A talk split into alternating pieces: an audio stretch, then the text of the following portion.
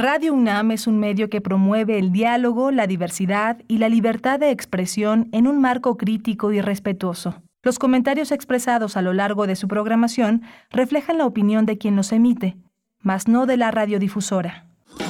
Radio UNAM presenta Primer Movimiento, El Mundo desde la Universidad. Hola, buenos días. Ya son en las 7 de la mañana con 4 minutos. Estamos aquí en Radio UNAM en primer movimiento en este lunes 22 eh, de agosto, ya iniciando la semana y empezar la agonía de agosto.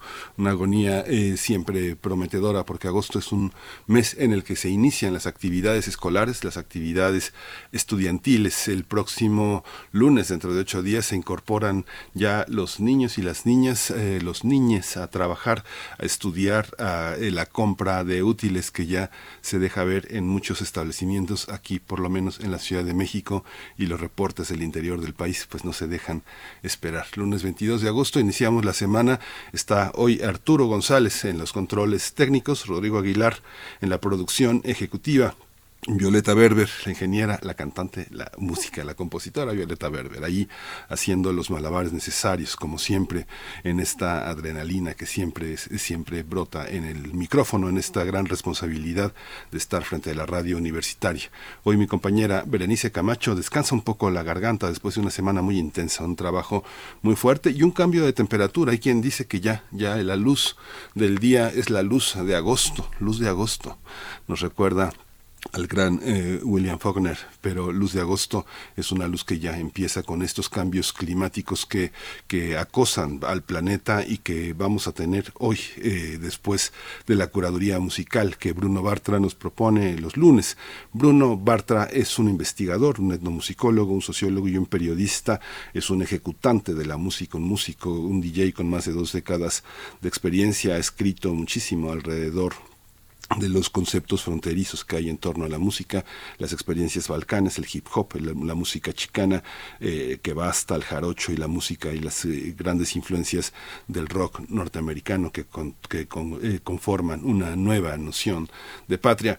Vamos a tener, como les decía, los jóvenes son el, el, objeto del seminario, los grandes problemas socioambientales, jóvenes y medio ambiente, los jóvenes de comunidades rurales, pensar y accionar sobre nuestra relación con el ecosistema es el, es el, es el eje de esta reflexión eh, que abre la semana.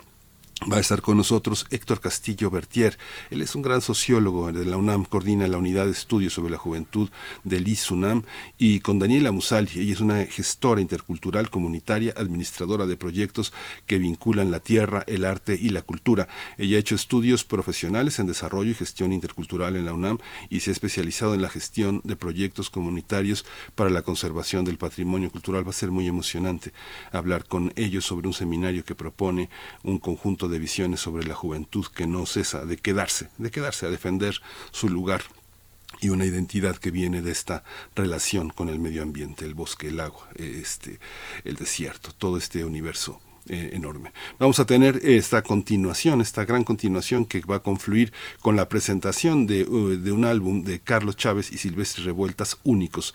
Este, este, este maridaje, esta conversación, esta gran amistad que ha trazado Guillermo Teo Hernández, entre otros investigadores que han promovido, han, han hecho posible este gran eh, documento musical sonoro. Guillermo Teo Hernández ha venido conversando sobre Carlos Chávez y, y este, este lunes no va a ser la excepción y va a ser una manera también de invitarnos a la presentación de este estupendo documento. Como sabe, Guillermo Teo Hernández es un investigador, es un estudioso de la música mexicana, de la música de concierto, ha trabajado y trabaja muy intensamente para que la Fonoteca Nacional enriquezca su patrimonio.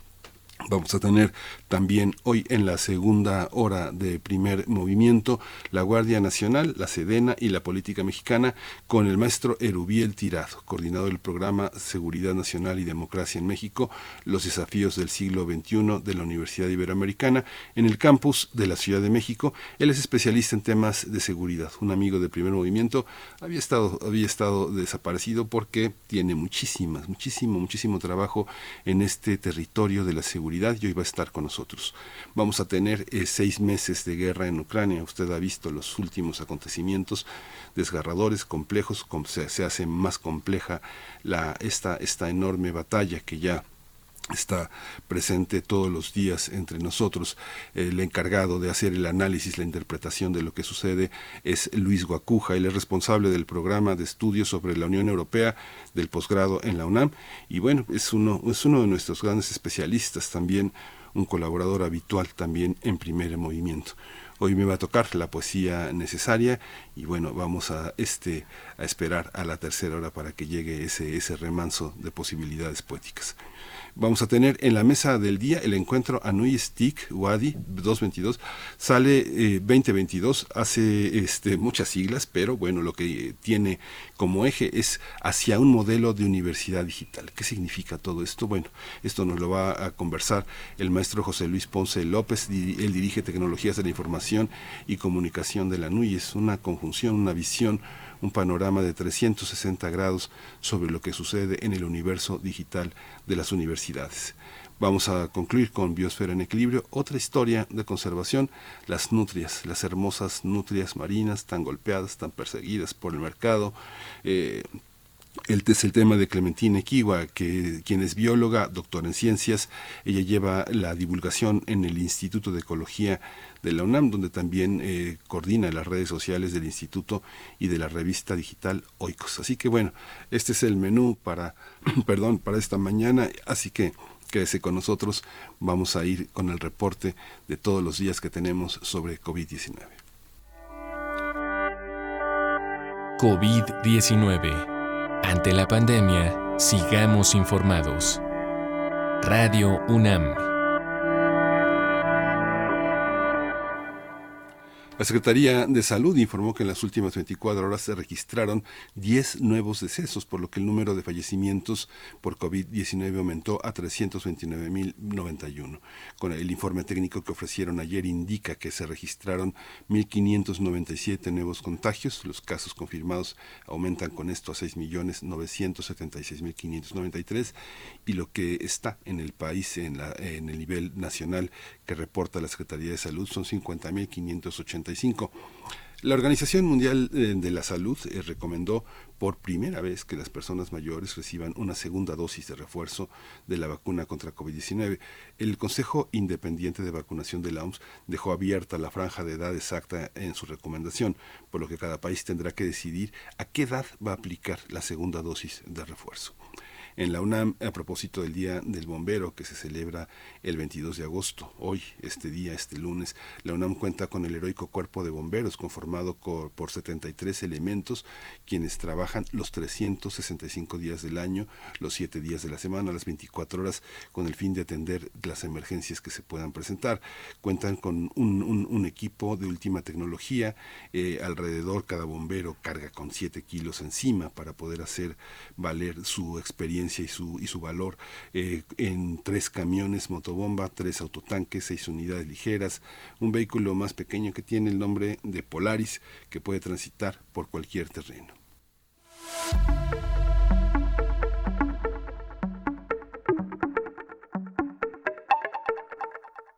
Hay una exposición en el Museo de las Constituciones, que está en la calle del Carmen, en San Ildefonso, que tiene eh, como eje a Mafalda. Mafalda, miradas a lo femenino, que es el nombre de esta exposición temporal que va a estar abierta todo este, todo este año hasta el 18 de diciembre y se puede visitar de miércoles a domingo de 10 a 5 de la tarde. Y bueno, hay que aprovechar porque además la entrada es gratuita, es un gran museo y además Mafalda pues es, es, un, es un elemento, un símbolo que permanece entre nosotros desde, pues desde siempre desde siempre. Parece que antes de Kino, Mafalda ya andaba ahí buscando a Kino para que hiciera posible este, este gran espacio mental que es eh, Mafalda. Vamos a ir con nuestra curaduría musical. Bruno Bartra debe andar por ahí. Curadores musicales de primer movimiento.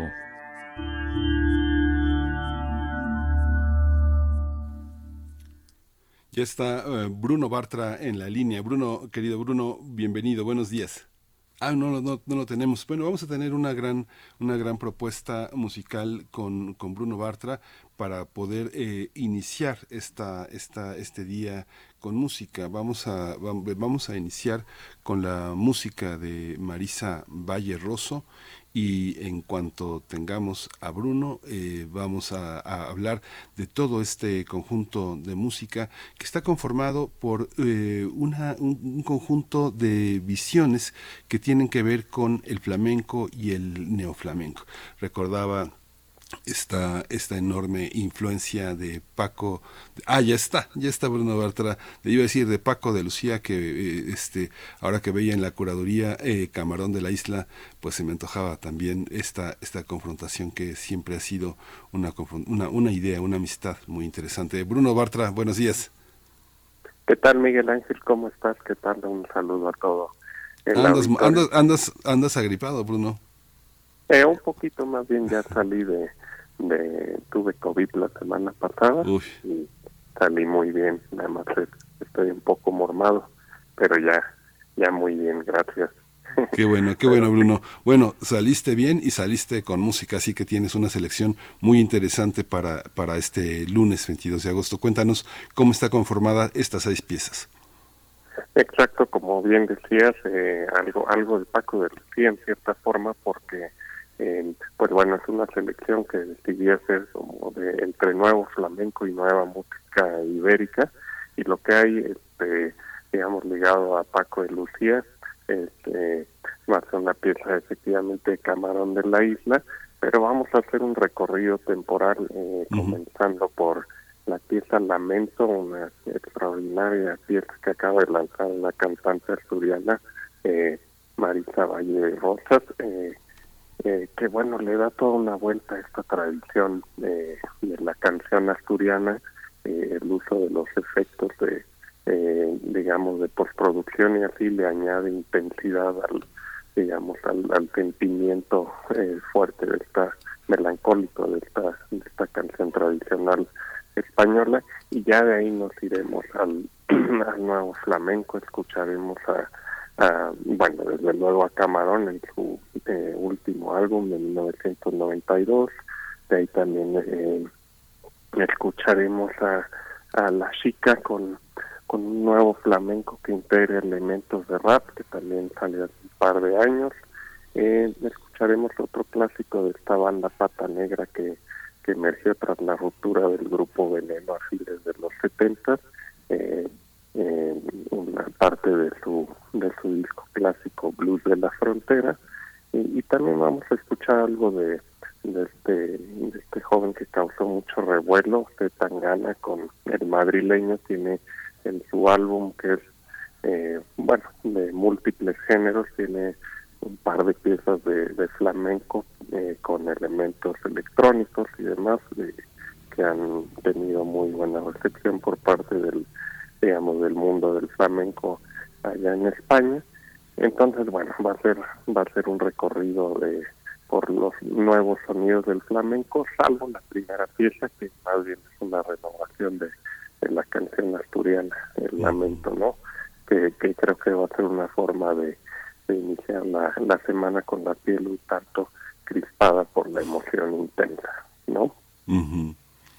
Vamos a tener también esta, esta, esta, esta, esta visión que es eh, como todo un círculo, es muy, muy interesante porque son eh, periferias alrededor de toda una serie de expresiones, tanto comerciales como profundas de, la, de, esta España que está multicruzada por una, por una melodía que tiene como fondo pues toda esta gran cultura eh, árabe y mozárabe que estuvo en España pues poco más de 800 años. Bruno, muchas gracias por toda esta visión y por este regalo musical para esta mañana.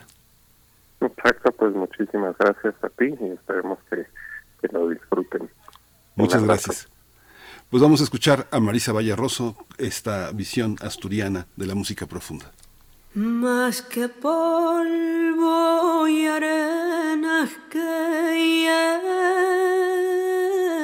al aire.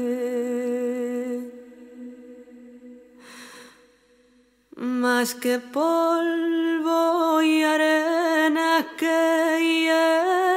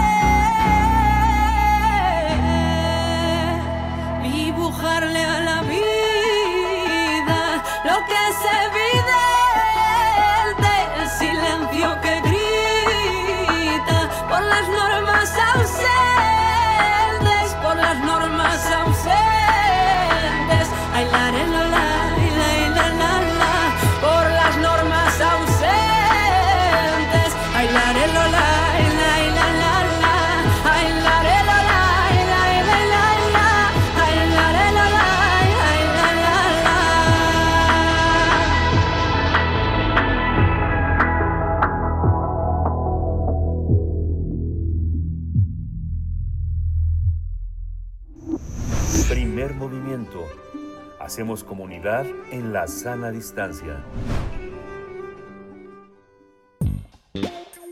Pensar y accionar sobre nuestra relación con el ecosistema. Las comunidades rurales e indígenas habitan en territorios que cuentan con una gran biodiversidad, por lo que han basado su proceso civilizatorio eh, en la biomasa y los recursos naturales como una manera de concebir la interrelación entre naturaleza y sociedad. Algunos jóvenes que pertenecen a estas comunidades han dejado claro que sus bosques son primordiales porque gracias a ellos el planeta respira.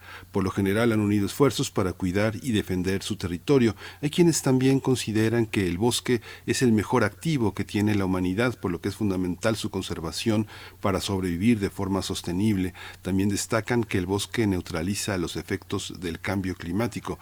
Sin embargo, los pueblos indígenas y las comunidades rurales están perdiendo sus territorios y biodiversidad a pesar de que han sostenido una larga lucha para mantenerlos. Eh, para abundar sobre este este tema eh, sobre los jóvenes en comunidades rurales y su relación con el medio ambiente, el seminario y los grandes problemas socioambientales va a dedicar su sesión del miércoles próximo, el 24 de agosto, a los jóvenes y los territorios rurales. La cita es el miércoles a las 10 de la mañana a través del canal de YouTube de la Coordinación Universitaria para la Sustentabilidad de la UNAM. Y bueno, hoy están con nosotros eh, el doctor Héctor Castillo Bertier, él es sociólogo, es coordinador de la Unidad de Estudios eh, sobre la Juventud del ISUNAM, uno de nuestros grandes, grandes expertos sobre el tema, una enorme autoridad. Le doy la bienvenida. Doctor Castillo Bertier, bienvenido. Qué gusto tenerlo aquí en primer movimiento. Hola, muy buenos días. Mucho gusto en saludarte. Muchas gracias, eh, eh, Héctor. Está también Daniela Musal. Eh, ella es gestora intercultural, comunitaria y administradora de proyectos que vinculan la tierra, el arte y la cultura. Ella estudió desarrollo y gestión intercultural en la UNAM, se diplomó en administración de proyectos con una metodología de Project Management Institute y de empresas socioambientales, con una metodología que se llama Community Canvas. Ella se ha especializado en la gestión de proyectos comunitarios para la conservación del patrimonio biocultural en México y Yucatán. Ella fundó Cultiva Alternativas de Regeneración. Es una organización que trabaja con mujeres y jóvenes de la comunidad de Sotuta en, Yucatán. Sotuta, tan hermoso, Sotuta. Bienvenida, Daniela Musali. Hola, muchas gracias por la invitación. Buenos días.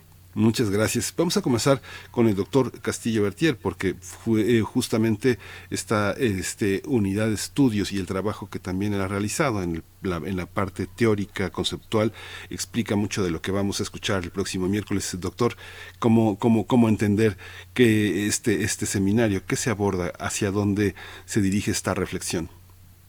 Fíjate que aquí en el, en el Instituto de Investigaciones Sociales, en esta área de que trabajamos con jóvenes, eh, trabajamos modelos de intervención. O sea, no, no somos juvenólogos, o sea, no estamos dedicados a sacar las estadísticas de los jóvenes, de cuántos se casan, o cuántos se enferman, o si trabajan o no trabajan. No, lo que trabajamos son modelos de intervención. Y a partir de los modelos de intervención lo que hacemos es proponer cosas que sean de utilidad, digamos, para la comunidad y este tema de, los jóvenes, los medios rurales, pues nos lleva a pensar en personas, actores, sectores, saberes, activistas, comunidades, gestores culturales, o sea, muchísimas cosas más de lo que sería, digamos, una visión meramente académica, una visión meramente teórica. y esta, esta invitación que nos hicieron desde, desde el, área de sustentabilidad en la UNAM, pues pensaba qué ha pasado con los jóvenes, o sea, qué, qué sucedió con los jóvenes de estas comunidades después de la pandemia. Digo, la pandemia obviamente pues nos pegó a todos, a todos nos nos eh, agredió, nos nos limitó, nos encerró, en fin, pasaron muchas cosas. Pero durante esta pandemia, justamente en estas primeras visitas, eh, encontramos que, tú, tú lo mencionabas ahorita al principio, hablabas como de los bosques eh, y de la importancia de los bosques. Yo iría un poquito más lejos dentro de lo que es la intervención con los jóvenes. Más allá de los bosques, lo que tenemos es el terreno inmediato, o sea, la casa, el solar de la casa, las formas de integración. Y, y en, esta, en, en esta pandemia y en esto que estaba sucediendo, justamente nos tocó conocer muy de cerca el trabajo de Daniela, de Daniela Musali, ahí en Sotuta, en Sotuta, Yucatán, que tenía a los jóvenes que habían sido expulsados por la pandemia, digamos, los que trabajaban en Cancún y que servicios y demás, pues fueron expulsados porque se cerraron esos negocios. Regresan a Yucatán y en Yucatán viene la orden del gobierno de cerrar, de cerrar los pueblos para que nadie entre, nadie salga, y entonces tienen que volverse a sus terrenos inmediatos, que son sus casas, que son sus solares. Y parte del trabajo de, de Daniela Musali ahí en, en Sotuta, pues tiene que ver con esta forma de integración de jóvenes rurales dentro de la pandemia con una utilidad práctica para la comunidad. Y un poco lo que vamos a hablar el miércoles, pues tiene que ver con, con, esta visión de, de, lo que hace Daniela, pero tiene que ver también con otros compañeros de otros estados, con otras problemáticas, que también pues son jóvenes, están acercándose a los jóvenes y están creando modelos de intervención dentro de sus comunidades. Esta, esta visión ahora que remite, vamos a entrar, vamos a entrar con Daniela y con toda esta visión de Sotuta, que es uno de los municipios eh, eh, eh, que, en los que se divide el estado de Yucatán y es uno de los espacios más extraordinarios que tiene el estado. Agua que da vueltas es lo que significa Sotuta o también roca en medio del cenote. Cuéntanos un poco a partir de esto que comenta el doctor Bertier, Castillo Bertier, cómo, cómo entender esta, esta integración, esta interacción con otras partes que van a estar eh, eh, en, el, en, este, en este seminario. Cuéntanos eh, cómo, cómo entender esta parte, este mirador desde una esquina del país hacia, el, hacia todo, cómo irradia Sotuta al país, Daniela. Bueno, pues primero contextualizar un poquito. Sotuta es una comunidad maya que se ubica al centro del estado de Yucatán. Tiene aproximadamente 5.000 habitantes en la cabecera municipal. Es un eh, pueblo pues pequeño en donde pues realmente no hay muchas actividades económicas oportunidades eh, formativas muchísimos, ¿no? Como para los jóvenes y las mujeres especialmente, la mayoría de la gente en Sotute encuentra su fuente de ingreso fuera de, del municipio, eh, como sucede casi con prácticamente todos los pueblos y comunidades del estado eh, que encuentran ingresos pues más bien en el trabajo en servicios turísticos. Eh, pues bien sabemos que está ahí la Riviera Maya no muy cerca. Y pues todo este circuito y economía turística lo que ha hecho a lo largo de los años pues es eh, acrecentar la migración laboral. Y pues esta es la situación en la que pues antes de la pandemia se encuentran las comunidades eh, en donde además en, Yucatán entre los municipios hay una situación también importante que es la falta de, de conexión entre los municipios, ¿no? Es decir, para llegar de un pueblo a otro, quizá a veces hay que ir hasta eh, ce- centros más urbanizados o la ciudad de Mérida.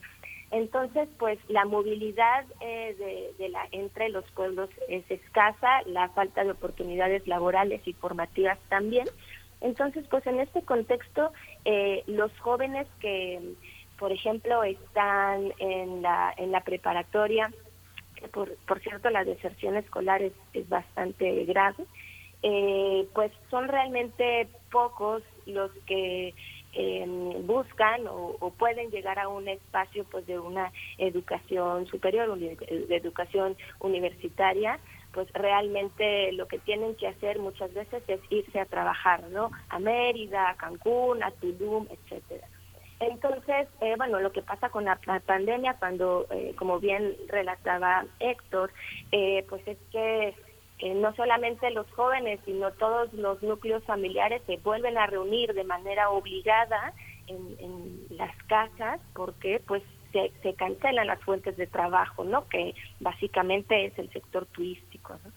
Entonces, eh, esto fue algo muy interesante porque eh, pues no había de otra, ¿no? ¿A dónde mirar? Pues a- la mirada regresa a, a la economía de sustento básica, que siempre ha sido el atender el espacio de la casa y el solar maya, ¿no? Que es un espacio extremadamente importante en la configuración de la de la cosmovisión de, la cultura maya y de la vida doméstica y de cómo resolver la economía de sustento, ¿no?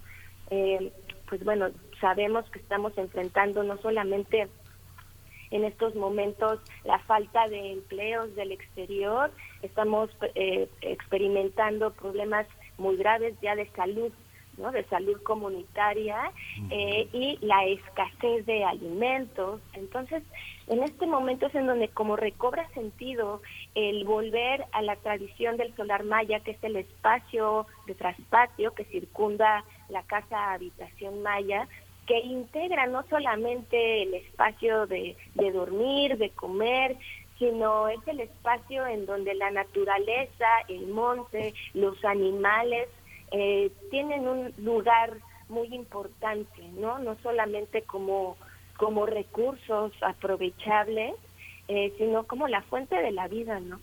Eh, entonces, pues nos damos cuenta que eh, la, la, la solución o la única cosa que, que, que hay que hacer entonces es recuperar este espacio que se ha ido debilitando estas prácticas tan importantes, pues por eh, lo que mencionaba, ¿no? La migración forzada a buscar trabajo o fuentes de educación en otros lugares, ¿no?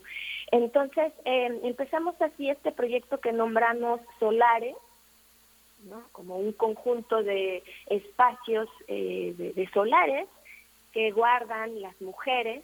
Eh, entonces empezamos a hacer como una pequeña colectiva, ¿no? Para empezar a recuperar estos espacios de cultivo, que si bien puede que estén activos en una menor medida, eh, la desconexión con estos espacios como una fuente importante de sustento, eh, ya, ya es grande la desconexión, ¿no? Aun cuando los espacios están disponibles tenemos historias como este, estos espacios como una compañera que, eh, durante la pandemia pues este espacio del solar que desde hace 26 hace 26 años se había cultivado como solar ahora estaba lleno de, de residuos de basura porque pues ya no había realmente quien lo, lo trabajaba, ¿no? Se ha perdido esta, esta conexión con que la tierra es nuestra fuente de sustento, ¿no? Si los, los mayores, los abuelos, las mujeres, los adultos ya no lo hacen, menos los jóvenes, ¿no? Entonces, en este espacio que les cuento, eh, comenzamos a trabajar, ¿no? Como eh, este es el único espacio que tenemos, así que lo limpiamos, sacamos dos camiones de basura de ahí y empezamos a recuperar las camas de cultivo. Y, y así, ¿no? Nos vamos dando cuenta que esto es posible. Es posible regresar a la colaboración, a la- al núcleo familiar en donde cobra sentido que los niños, los mayores, los abuelos, los padres, los jóvenes, todos tienen un lugar en este trabajo, de, en este guardar el conocimiento, ¿no? que protege la, la, biodiversidad, pero que también es la clave para eh, la soberanía alimentaria. Entonces los solares son espacios en donde se puede recuperar el sentido de autonomía y de caminar hacia la soberanía alimentaria. Y así con los jóvenes estamos haciendo, ahorita tenemos un proyecto que se llama Comunidad de Escuela Campesina de Agricultura Regenerativa y Agroforestería Maya, en donde pues ya hay cinco jóvenes de la comunidad becados para profesionalizarse en, en agroecología, en agroforestería y poder no solamente recuperar y rescatar estos saberes tan importantes, sino eh, co- en conjunto con otros conocimientos contemporáneos para dar respuesta a los cambios que estamos viviendo, hacer los, los espacios más resilientes y que ellos pues tengan un lugar y un propósito en su comuni- comunidad.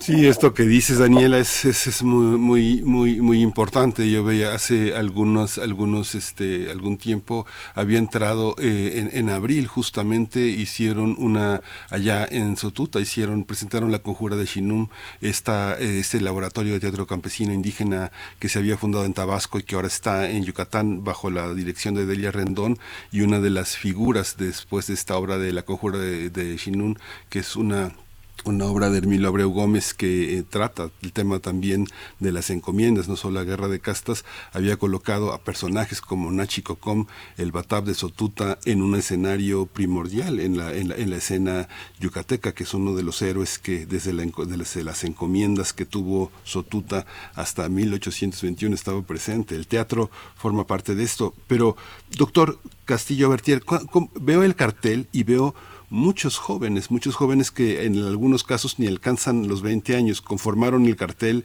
esta convocatoria eh, académica, eh, con, una, con una visión que está visible, la migración, eh, el quedarse, el jóvenes que estudian. Es un mosaico muy amplio de, de- de subjetividades, de individualidades que interactúan con un medio muy voraz, muy, con muchísima violencia. ¿Cómo lo observa, cómo lo observa usted? ¿Cuál ha sido la experiencia académica para entender desde muchos frentes todo esto? Pues fíjate que, que partimos de diferentes eh, formas, diferentes mecanismos de entender esta situación de juventud y ruralidad. Entonces, entre nuestros invitados, pues tenemos varios, varios que, que tienen actividades distintas. Hay uno en especial que es, es un maestro que se llama Darío Rivera.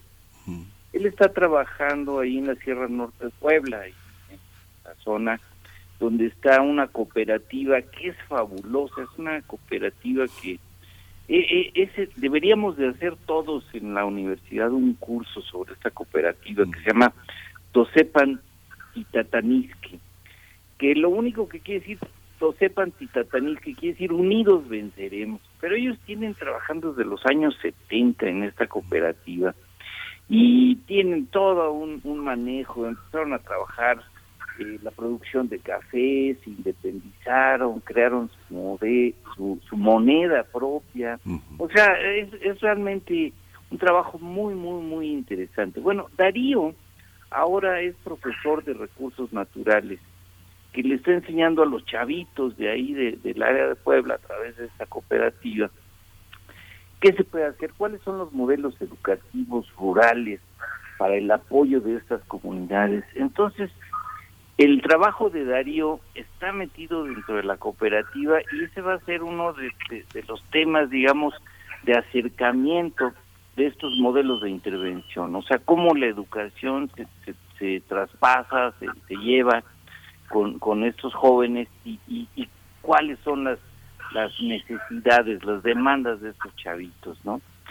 Y ese, ese, ese va a ser un trabajo interesante. Y hay uno más, fíjate, eh, que viene vienen representando tres personas del Frente Amplio Ambiental del Norte, así, así se identifican, Frente Amplio Ambiental del Norte, que están trabajando sobre el manejo del agua, el manejo del agua justamente en la frontera de, de, México con Estados Unidos, ¿no? El manejo holístico del agua, el papel esencial de las zonas rurales en el manejo del agua. Y ahí van a estar eh, tres personas, va a estar Janet eh, Terrazas, Jane Terrazas, es una artista textil y, y trabaja, trabaja justamente desarrollando formas de organización para defender los ecosistemas en el desierto de Chihuahua. Va a estar Lucio Rivera, que, él está trabajando dentro de los cerros de Chihuahua, ¿no? Y, y, fomentando los derechos humanos por la defensa del territorio urbano, en fin, y capacitando a los chavos. Y una tercera persona que estará aquí por parte de Chihuahua será David Hernández, que él trabaja el papel de las zonas rurales y los mecanismos de cuidado de agua. Y bueno, pues con la sequía que estamos viviendo, pues será sin duda interesante escucharlos a ellos, ¿no? Y, y compararlos con, con los otros los otros camaradas que van a estar con nosotros. Va a estar también Ulises Sánchez, él trabaja en, en, en Uruapan, trabaja ahí en Michoacán, dentro del Instituto Municipal de Planeación. O sea, él, él está ejecutando políticas públicas. Entonces mi pregunta para Ulises fue, le dije, a ver, ¿realmente estas políticas se pueden eh, crear, se pueden implantar de acuerdo a las demandas de la comunidad? Y él nos va a hablar justamente de esa, de esa, de esa forma, digamos, de utilidad que tiene la experiencia de, estas comunidades, de estos chavos, de, esta- de estas gentes que están organizadas para la implementación de las políticas públicas que se realizan. Y finalmente va a estar por parte de Pátzcuaro, Michoacán, una querida amiga que es Lorena Alvarado. Ella trabaja en una agrupación que se llama Aqua, con K, Aqua, que em, es una palabra purépecha que, pues significa justamente agua, ¿no? Entonces ella va a estar trabajando los proyectos de agroecología que se han desarrollado ahí en esta zona y esperamos, digamos, que entre todos podamos tener un- una, una visión interesante para seguir adelante, porque estos modelos de intervención realmente deberían de reproducirse de una manera mucho más extensiva.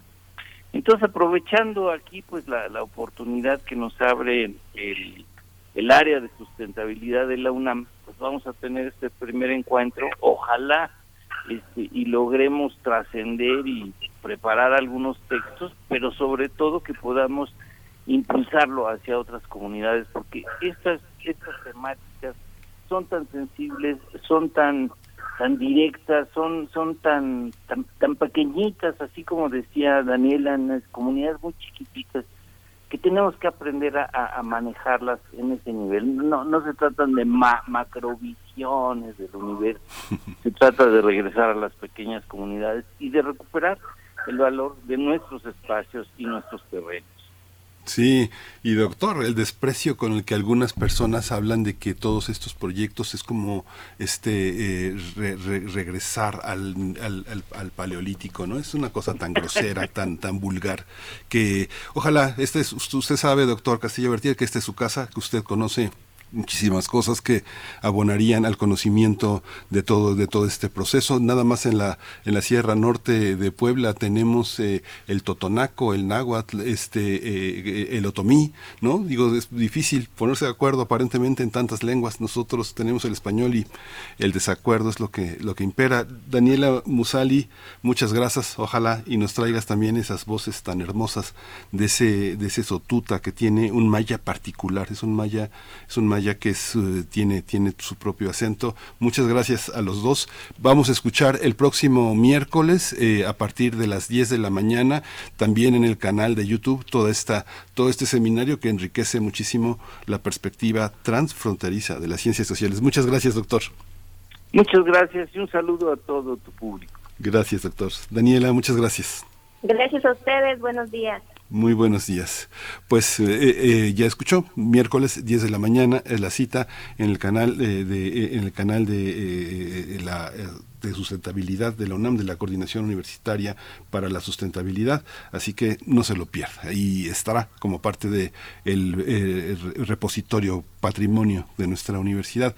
Vamos a ir con Guillermo T. Hernández a la música del mundo para tus oídos.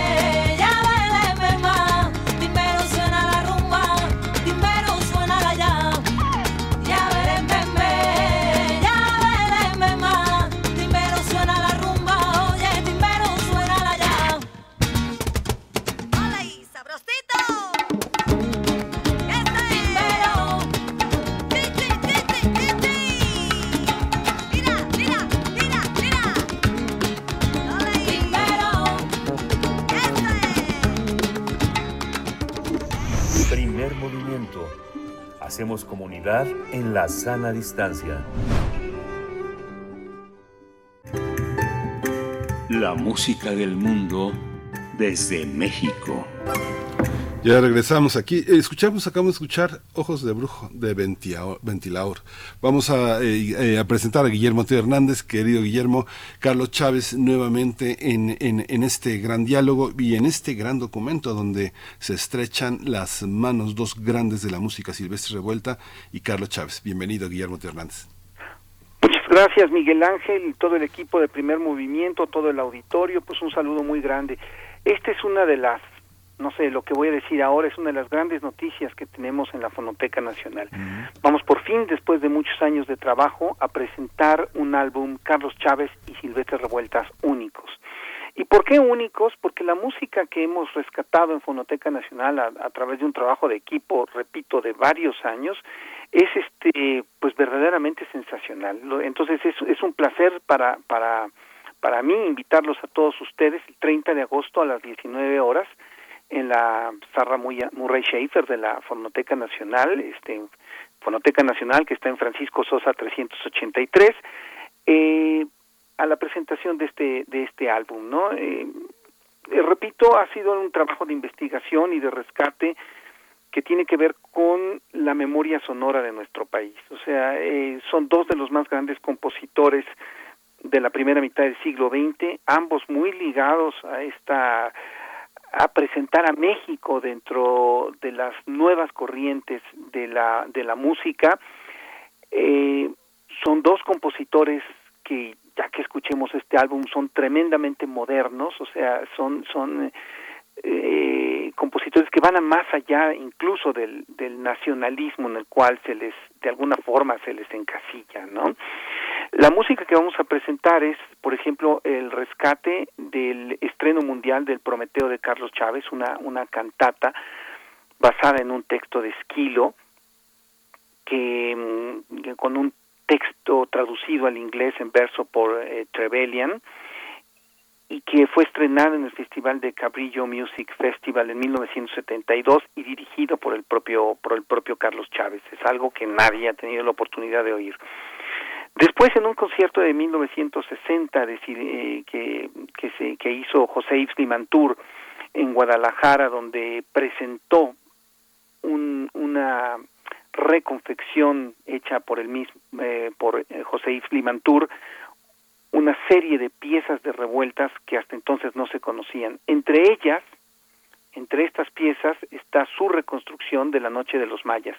Lo que nosotros hoy en día escuchamos como Noche de los Mayas es justamente lo que se estrenó en ese concierto de 1960. Pero obviamente no escogimos esa pieza por ser conocida. Lo que escogimos fue Fanfarra y Canto de Guerra de Revueltas, que es una pieza que compuso cuando él estuvo en España en 1937. Eh, una pieza que, que, que va a, a, la parte de más eh, eh, de lucha social de, de revueltas y algo que es verdaderamente fantástico, que es Horas de Junio. Es una pieza que está pensada por revueltas como una especie de música incidental sobre un texto de Carlos Pellicer. Eh, justamente el Horas de Junio, bueno, el libro se llama Hora de Junio, ¿no? Los, los poemas son horas, horas de Junio. Este texto de Pellicer es un texto que conmovió a Revueltas y decidió, por así decirlo, ponerle música. Y en este documento que encontramos, que por cierto es una grabación de Radio Universidad Nacional Autónoma de México de una transmisión en vivo, que fue este que es una cinta de carrete abierto del Centro Nacional de Documentación, el CENIDIM. Este Horas de Junio está ni más ni menos que recitado por el mismo Carlos Pellicer, la Orquesta de Guadalajara y eh, José Ibn dirigiendo. Y tenemos, bueno, el himno ferrocarrilero, que es la única pieza que, se, que sabemos que existe de, de revueltas, por lo menos hasta ahora, editada en tiempo de revueltas, es un disco de 1939, un disco Víctor, de, en una colección particular de la, de la Fonoteca Nacional, con la orquesta de Manuel Esperón y la voz de Paco Obregón. Esta pieza fue compuesta para la película de la Bestia Negra, un, que trata sobre los ferrocarriles justamente. Tres piezas para violín y piano de revueltas en la interpretación de Luz Bernova y Luz María Segura. Luz Bernova, quizá la más grande violinista este, mexicana de todos los tiempos. La Coronela, la única versión que existe de la versión original para piano. Eh, dirige, eh, digo, toca el piano Salvador Ochoa, esto lo encontramos en la colección de Daniel García Blanco. Y por último, Pirámide de, de, Carlos Chávez, en, en, la versión que hace unos cuantos años hiciera la Orquesta Sinfónica Nacional bajo la dirección de Carlos Miguel Prieto. Pero lo que vamos a escuchar ahora, que también viene en el disco, es la versión original de Caballos de Vapor de, de HP, que hasta la fecha no se conocía, son los cuatro movimientos, y con una orquestación totalmente eh, diferente a la, a la que se conoce eh, en, ahora. Hacia 1940, Chávez revisó la partitura de HP, la dejó en tres movimientos y la reorquestó. Entonces lo que vamos a escuchar es la versión original, cuatro movimientos, versión, eh, orquestación original, en una grabación que creemos que es del año de 1933, con la Orquesta Sinfónica de México y Silvestre Revueltas dirigiendo.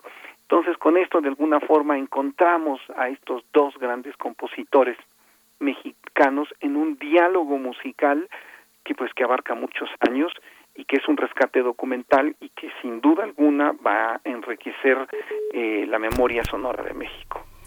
Pues eh, Guillermo Ternes, vamos, vamos, vamos a escucharlo, este, vamos a aprovechar a despedirnos eh, de esta de esta hora con nada más con esto, pero bueno, es las eh, horas de junio, estos poemas, eh, las horas de junio también se le conoce de esa manera con Pellicer, Revueltas y, y Carlos Chávez. Es una es una es, es un trío eh, fantástico. Siempre hubo una enorme una enorme pasión por las artes, lo que marcó también una heterogeneidad muy grande, muy importante para romper las fronteras que los encapsularon en esta idea de nacionalista, pero pues es una idea, una idea más de historiadores, más de historiadores muy tradicionales que de lo que representó su música, ¿no? Realmente es una música abierta al tiempo, como lo demuestras hoy, ¿no?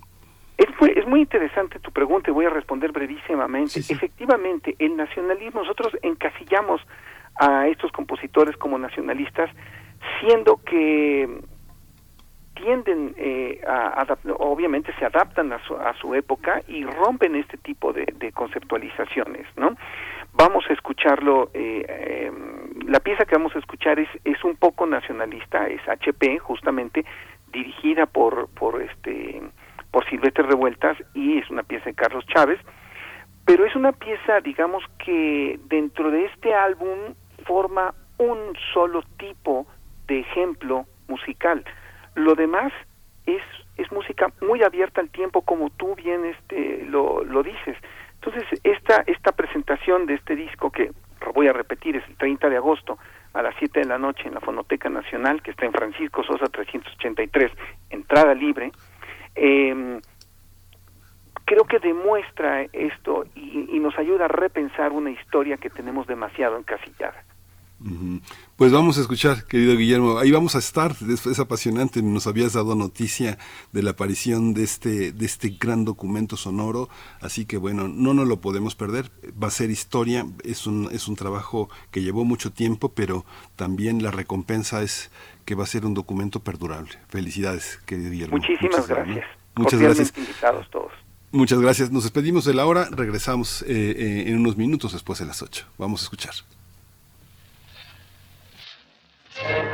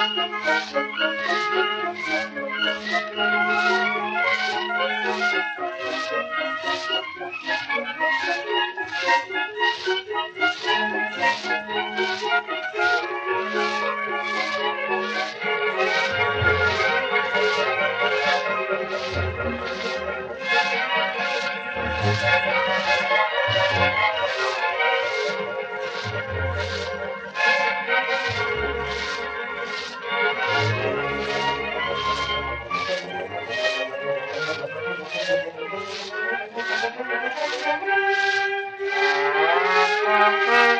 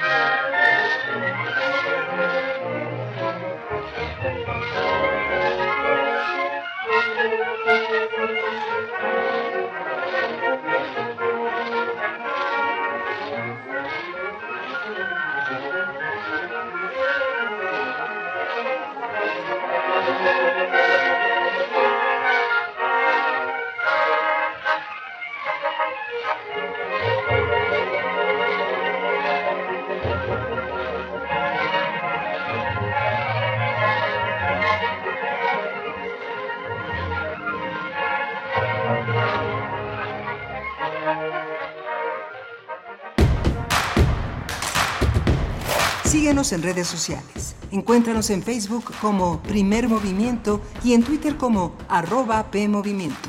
Hagamos comunidad.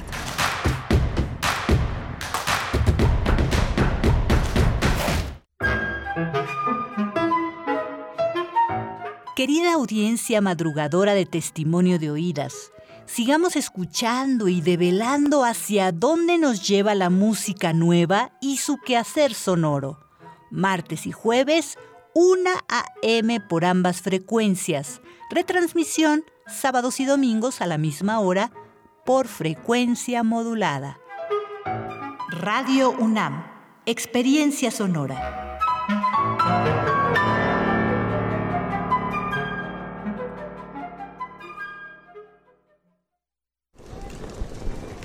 Hola, Juan. Hola, Oscar. ¿Ya te has dado cuenta que llevamos mucho tiempo juntándonos en esta transmisión? Y ahora nos juntamos para hacer este promocional de nuestro propio programa. Sí, hombre, por, en esta ocasión no es así un encuentro casual. Las Esquinas del Azar, todos los martes a las 10 a.m. y retransmisión los sábados a las 4 p.m. por el 96.1 de FM. Radio UNAM, Experiencia Sonora.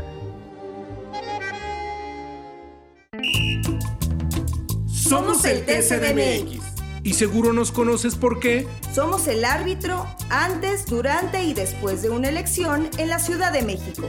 Verificamos las decisiones en pueblos y barrios originarios, partidos políticos y de participación ciudadana. Date cuenta, protegemos tus derechos político-electorales. Tribunal Electoral de la Ciudad de México, garantizando justicia en tu elección.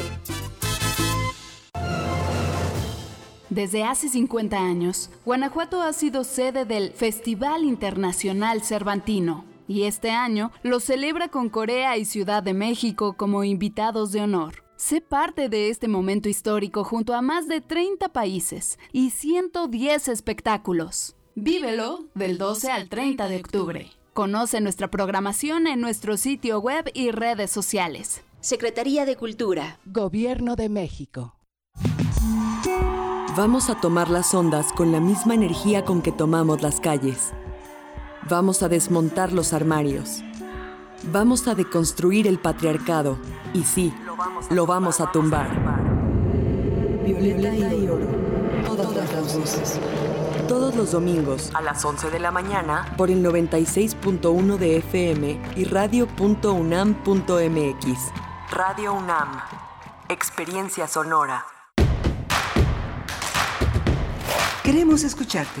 Llámanos al 55 36 43 39 y al 55 36 89 89. Primer movimiento. Hacemos comunidad. Son las 8 de la mañana con 3 minutos y es el momento en el que nos enlazamos a la radio eh, Nicolaita, como todos los eh, días, de lunes, a, de lunes a viernes, de 8 a 9 de la mañana, en este espacio que nos permite estar en contacto con una, una gran radio universitaria cercana ya al medio siglo, toda esta trayectoria que conforma una gran tradición. Tuvimos una hora muy, muy, muy interesante, muy eh, ilustrativa de lo que pasa en el, en el interior del país un gran, un gran recuento que harán eh, nuestros eh, amigos, nuestros colegas de la, la, eh, la, universidad y todo el sistema, toda la eh, eh, para la sustentabilidad, el programa para la sustentabilidad que hace posible este seminario, los grandes problemas socioambientales para el próximo miércoles, jóvenes y medio ambiente, va a estar representado Pátzcuaro en Michoacán, Uruapan, va a estar el Frente Amplio Ambiental del Norte, Ciudad Juárez, Chihuahua, en la voz de David Hernández, de Janet Razas y de Lucio Rivera, este guerreros auténticamente de una manera de pensar también el ambiente, también de la, participación comunitaria. Darío Rivera, que también es otro de los grandes hombres que ha concertado esta gran conversación. Tosepam, eh, Titanit, que en la Sierra Norte de Puebla, donde se habla el náhuatl, el otomí, el totonaco, son lenguas en las que es posible acordar que hay un futuro para esta comunidad. Y Daniela Musali estuvo con nosotros, ella está en Sotuta, en Yucatán, un pequeño pueblito, pueblito, pero nada pequeño porque tienen la, la bravura y la, eh, la, de su lengua. Así que bueno va a ser muy interesante escuchar a todo este conjunto de, visiones, de testimonios que hace posible nuestra casa de estudios. Eh, Sunam es la dirección en YouTube para encontrarse a las 10 de la mañana del próximo miércoles con este, con este espacio. Y bueno, ya escuchó al último la, presentación de Guillermo Teo Hernández haciendo eh, visible este próximo, la próxima presentación en la Fonoteca Nacional de Carlos Chávez y Silvestre Revueltas Únicos, un documento de, con muchísimos años de trabajo, pero que ahora coloca la conversación entre Carlos Chávez y Silvestre Revueltas como un escenario fundamental para los músicos mexicanos para reconocerse en ese pasado. Y bueno, ¿qué digo? No solo mexicanos, sino de Latinoamérica. Vamos a tener en unos minutos a Erubiel Tirado, al maestro Alberto Erubiel Tirado, eh, sobre el tema la Guardia Nacional, la Sedena y la política mexicana, en un análisis que nos permite, eh, eh, Alberto Erubiel Tirado, entender lo que ha sucedido en las últimas, en las últimas semanas con la Guardia Nacional, con la, con la, este, con la Secretaría de la Defensa y con la intención de que la Guardia Nacional se sume a este, a este organismo rector de la política de seguridad nacional. Vamos a tener también seis meses de guerra en Ucrania. Este análisis es de Luis Guacujas. Eh, Luis Guacuja es responsable del programa de estudios sobre la Unión Europea del posgrado en la UNAM. Eh, tenemos eh, hoy a eh, Rodrigo Aguilar en la producción ejecutiva, Violeta Berber en la asistencia de producción y bueno, todo un equipo que hace posible que esta articulación de temas y de ideas sea posible. Está nuestra compañera Tamara Quirosa y en las redes sociales, haciendo posible también esta comunicación entre nuestros radioescuchas y, este, y la comunidad universitaria, de la que forman también parte, gran parte de los radioescuchas. Vamos a tener en, en esta eh, edición, en la tercera hora, la poesía necesaria y la mesa del día con un encuentro a Nui Stick Wadi que hace posible pensar la universidad digital con la voz del maestro José Luis Ponce López. Él dirige tecnologías de la información y comunicación en la NUIS. Para cerrar con Biosfera en Equilibrio, otra historia de conservación, las nutrias marinas en la voz de Clementina Iquigua. Y bueno, si nuestra producción me dice que ya nos vamos a nuestra nota nacional pues nos vamos a la nota nacional. Nota nacional. Hace unos días eh, el Ejecutivo hizo el anuncio presidencial de entregar de manera íntegra el dominio de la Guardia Nacional a la Secretaría de la Defensa Nacional.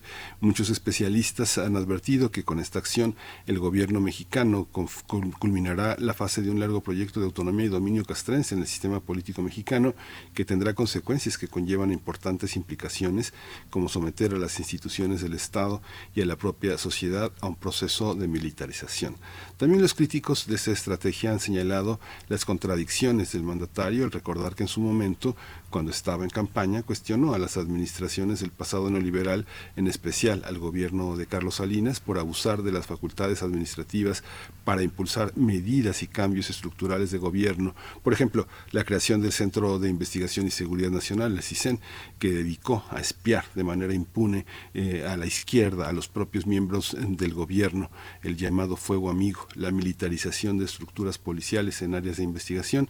Y bueno, vamos a hacer un análisis de este eh, tema con la presencia de uno de nuestros grandes conocedores, Alberto Rubiel Tirado. Él coordina el programa de Seguridad Nacional y Democracia en México, los desafíos del siglo XXI en la Universidad Iberoamericana, en el campus que está en Ciudad de México. Y bueno, es uno de nuestros grandes especialistas en temas de seguridad nacional. maestro Rubiel Tirado, muchas gracias por estar aquí. Ya lo extrañaba, qué bueno que tenemos su voz y su análisis entre nosotros. Gracias, Miguel Ángel. Un placer estar con ustedes otra vez y es un abrazo muy fraterno para todos los universitarios. Gracias. Pues eh, le, dejo la mano para que reparta esta, esta primera ronda de, eh, ideas sobre lo que hemos tenido ya eh, cierto pequeño tiempo para sedimentar en el análisis y escuchar una multitud, una, una gran cantidad de voces alrededor del tema. Cuéntenos cómo es, la, cómo es su visión. Bueno, lo, primero es lo inmediato en cuanto al, al, anuncio presidencial y, digamos, el reforzamiento de este anuncio con, con otras decisiones que van acompañando a la a esta digamos este traspaso o este dominio total de, la Guardia Nacional a la Sedena o bajo el dominio del ejército mexicano, ¿no? este, sin entrar, digamos, en estos eh, detalles de, definición, que si militarismo, que si militarización y todo eso, eh, en realidad lo que, lo que estamos viendo, eh, pues es, digamos, es primero la culminación de, un largo proceso en el que se militariza por completo la seguridad pública del país. Y hay que recordar que la seguridad pública en este país es este, tanto conceptualmente como constitucionalmente, eh, es una función eh, civil y a cargo de civiles, este, y que tiene también un enfoque muy diferente al, de la defensa nacional o al de la formación de militares. Entonces, en ese sentido, en la diferencia tanto cualitativa como en la parte normativa importante, que es una definición este, de Estado, ¿no? Y en ese sentido también pues, lo que tenemos es una pues, transgresión y una pues un, doblegamiento de, este esquema, ¿no? Eh, se podrá justificar que la situación de la crisis de violencia y de criminalidad en el país eh, llamaba a, la necesidad de, tomar los militares para una situación de esta, de esta naturaleza. Sin embargo, pues, eh, eso no, se discute en términos de la, de la, de la justificación, pero que siempre se hace en cualquier parte del mundo ante circunstancias de emergencia y críticas, en efecto, ¿no? Pero nuestra emergencia pues ya lleva más de 20, 25 años, ¿no? Entonces, algo algo está, está mal. Y hay que recordar que desde el 1995 se creó un sistema nacional de seguridad pública que precisamente tenía por objeto ir transformando el modelo policial en general del país que debería tener un multiplicador en, en las entidades, ¿no? Y que evidentemente pasaba por, por la partida de la definición esencial de que la seguridad pública es una función eh, civil, ¿no?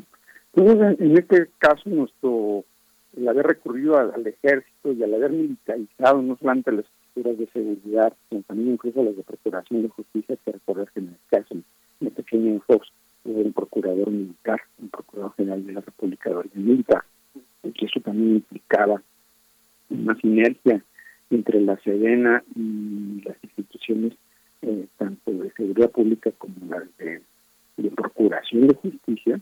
En el caso de la seguridad pública, en, ese entonces existía la, la el antecedente de la de la de de la policía federal este que su, su esencia fue formada por una brigada militar no entonces eh, en, tenemos una larga, una larga experiencia en el sentido de militarización y, llegamos así al actual sexenio en el que pese a los señalamientos que ya apuntabas hace rato, ¿no? Miguel Ángel, de que el actual presidente pues en un principio no estaba muy de acuerdo, de hecho criticaba acremente la militarización de los anteriores gobiernos, este, acelera el proceso este, no de desmilitarización, ni lo inicia, simplemente lo acelera y se lleva a, esta combinación de totalmente militarizar la seguridad pública, ¿no?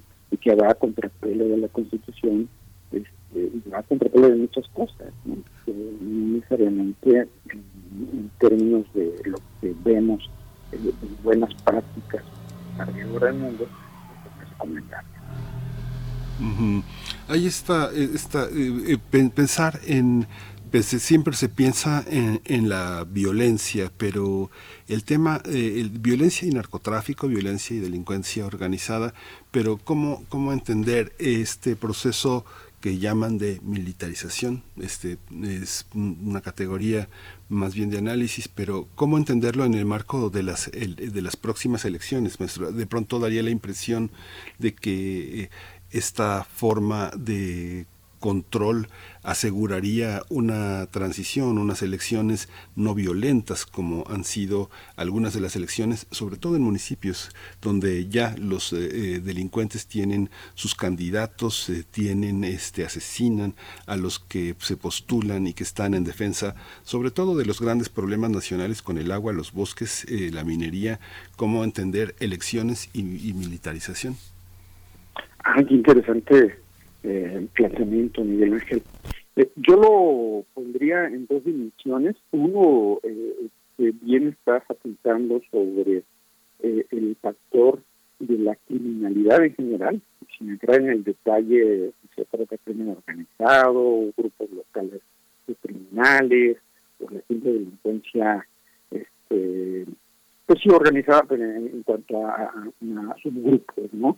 Este, y, la interfase electoral. Eh, sí es preocupante, por un lado, lo que veíamos hace 15 años como, como una, eh, pues una, unas llamadas de atención de comportamiento criminógeno de la violencia en el que incidía electoralmente. ¿A qué me refiero? Bueno, si, si había eh, el simple hecho de un contexto violento líquido no en cuanto a la participación electoral, por supuesto que incide. Esa es una. La otra, evidentemente, la cuestión de que si hay una participación ya este, activa con un elemento un elemento volutivo de, de, voluntad, de intencionalidad por parte de los grupos este, criminales de incidir eh, en el esquema primero electoral y después gubernativo a nivel municipal y hay que recordar que este fue un reconocimiento que vino del propio Estado en el sexenio de Felipe Calderón donde habla de una política precisamente en el plano económico.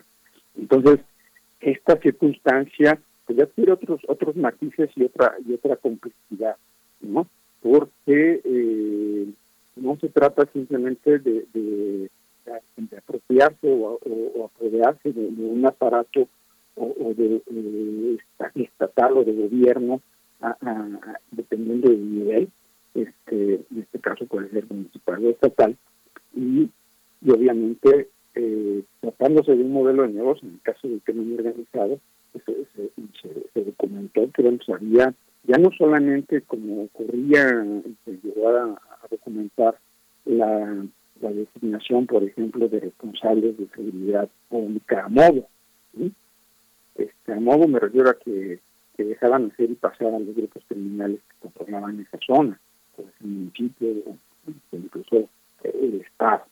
Pero eh, ese, eh, ya no se trataba solamente de vivir en el ámbito de la seguridad, sino también incluso, este, repito, por eso es un modelo de negocio, de asignarse recursos de tercera pública, ¿no? que no se, no se, ejercían, pero si se, si se se hacían de, esos recursos, incluso públicos. Eh, eso también está documentado. Entonces, vemos ya ahí una, una apropiación de, entidades de carácter gubernativo. Pero ya todo este, este esquema se vuelve mucho más complejo cuando entonces entran en, el, juego las, los, los, los pactos, los acuerdos con, con, los grupos de poder eh, político formal. ¿no? Y eso es lo que se vino documentando eh, ya en la- la- las últimas elecciones, donde los grupos criminales, ya sea por acción u omisión, o incluso por sí, la coacción, este, in- inducían el triunfo de ciertos candidatos que eran afines a ciertas fuerzas políticas. ¿no? Entonces, en ese sentido, las elecciones, excepto este, que, vienen en el 2024, que serán concurrentes, también van a ser, eh, en ese sentido, pues mucho de mayor alcance que las que hemos tenido en federal y local en Argentina, por ejemplo, pues ya tendrán que llamar la atención sobre esta sobre esta fenomenología.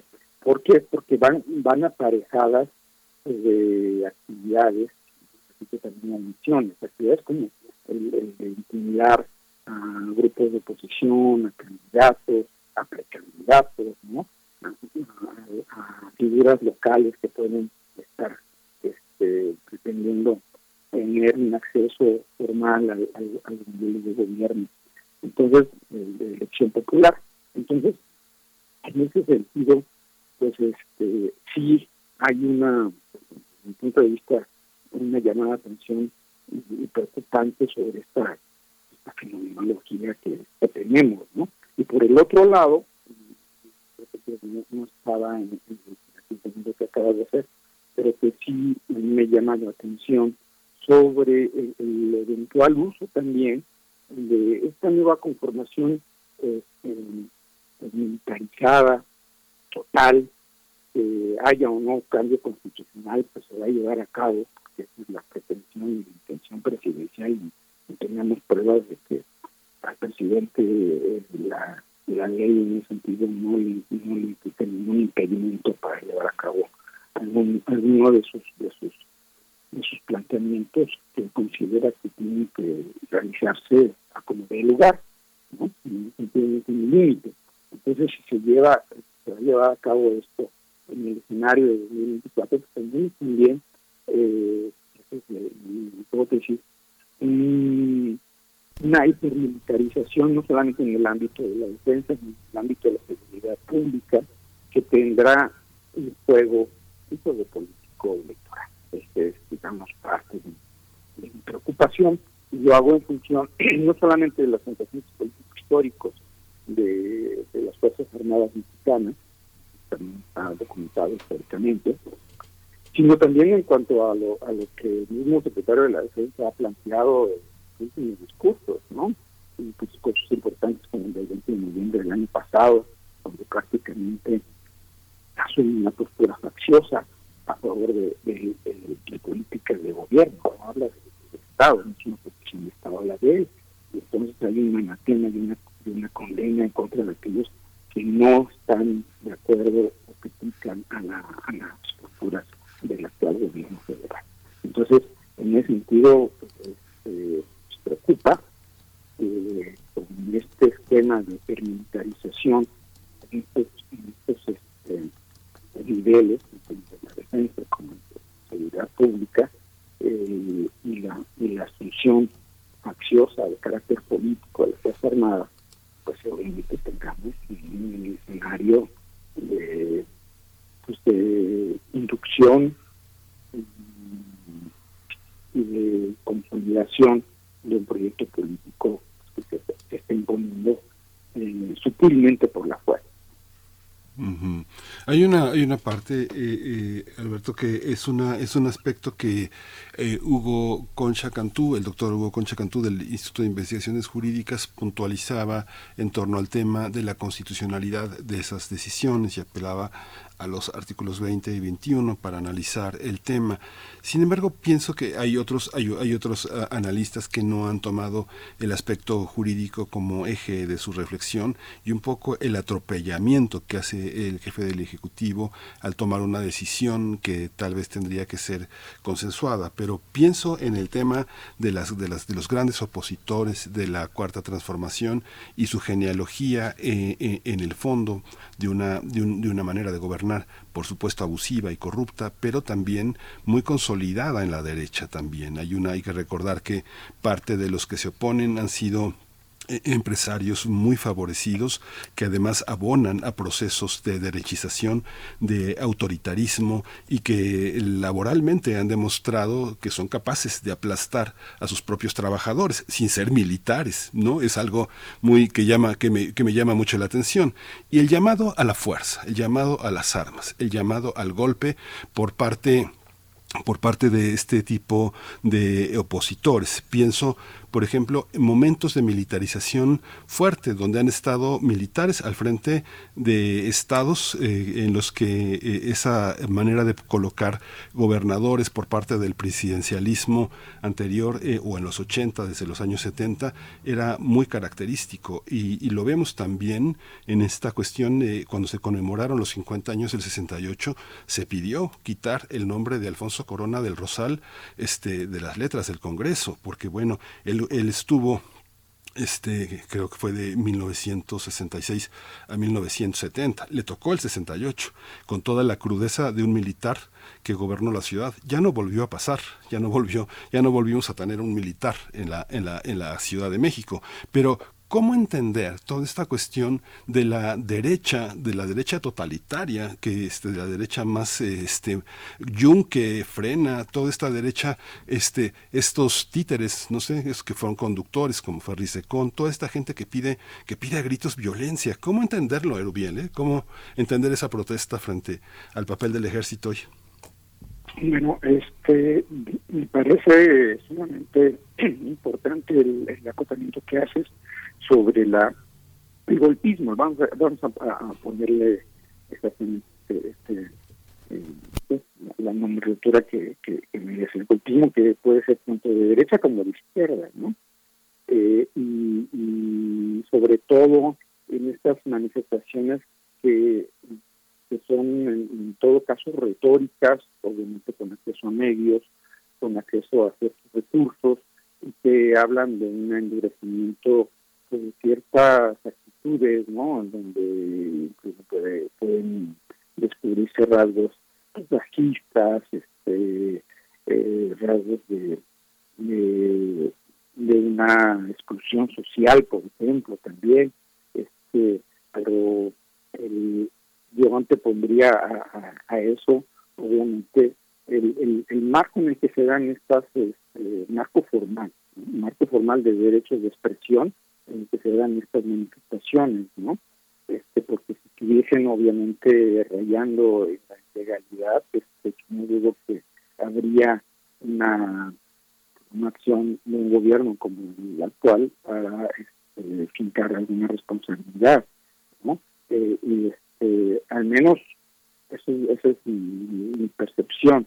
Este, obviamente yo no comparto estas, este, estas posturas que, de hecho son, son contrarias también a, una convivencia democrática ¿no? desde la derecha este y que vienen no solamente de líderes de opinión sino como bien apuntas de, de líderes empresariales no pero efectivamente ellos eh, en este caso específico se mueven dentro de, un marco este quizá hasta los límites eh, pudiera decirse pero se mueven en un marco legal establecido que tenemos que viene la Constitución, eso no hay que olvidarlo, ¿no? Este, y que pues podríamos derivar que sí están llamados a, a, un, golpismo, pueden inducirse en eso, entonces hay que estar atentos, simplemente por eso, porque realmente que se de esa delgada línea que están a punto de pues tiene que tratar, pero se tiene que tratar con la ley en la mano, ¿no? Y no simplemente con la percepción de que este a mí me parece, o, me dijeron que me quieren este, dar un golpe de Estado. ¿no? Aquí también aprovecho esta línea de, argumentación eh, para, para pasarme al, otro lado, ¿no? Porque también hay un golpismo de izquierda, ¿no? Y, también hay, hay señales de identidad entre lo que eso seguramente no, no, no, no, que esta al auditorio. Sabemos que hay, señales de identidad y de patrones en, una estructura eh, de pistas desde la tradicional en el que se crea un enemigo interno, en el que también ese enemigo interno tiene nexos con el exterior y entonces hay una gran conspiración interna y externa y están este, confabulándose en contra del orden establecido que representa un proyecto político de bienestar para la población, en general, ¿no? Eso también lo, estoy simplificando simplemente porque en este tiempo pues, que el caso histórico porque son cuestiones muy complejas y eso seguramente lo, se aproximen a lo que fue el 68 lo verán y los que vivimos los años 80 también los antes de los procesos de transición este, democráticas que estamos viviendo en nuestro país, ¿no? Es, donde simplemente eh, desde estudiante, inclusive eh, ya con cierta liberalización política, tener en la mano eh, una publicación de izquierda de circulación abierta de, los comunistas, de esos clichés absurdos en los que se llegaba a mover. Entonces, a lo que voy es que el golpismo en general, tanto de izquierda o de derecha, adquiere esas, esas dimensiones de conspiración y confabulación que no son buenas y simplemente dicen la convivencia democrática, ¿no?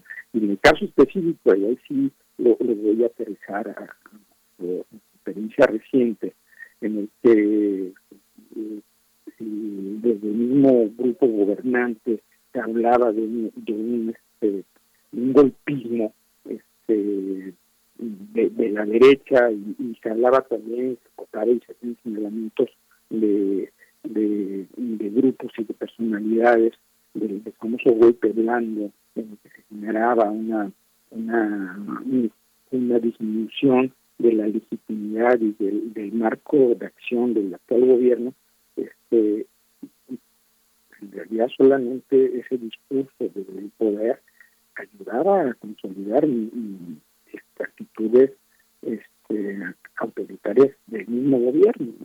Este, nunca se probaron y ya hace algunos meses este, se, dejó atrás ese discurso. ¿no?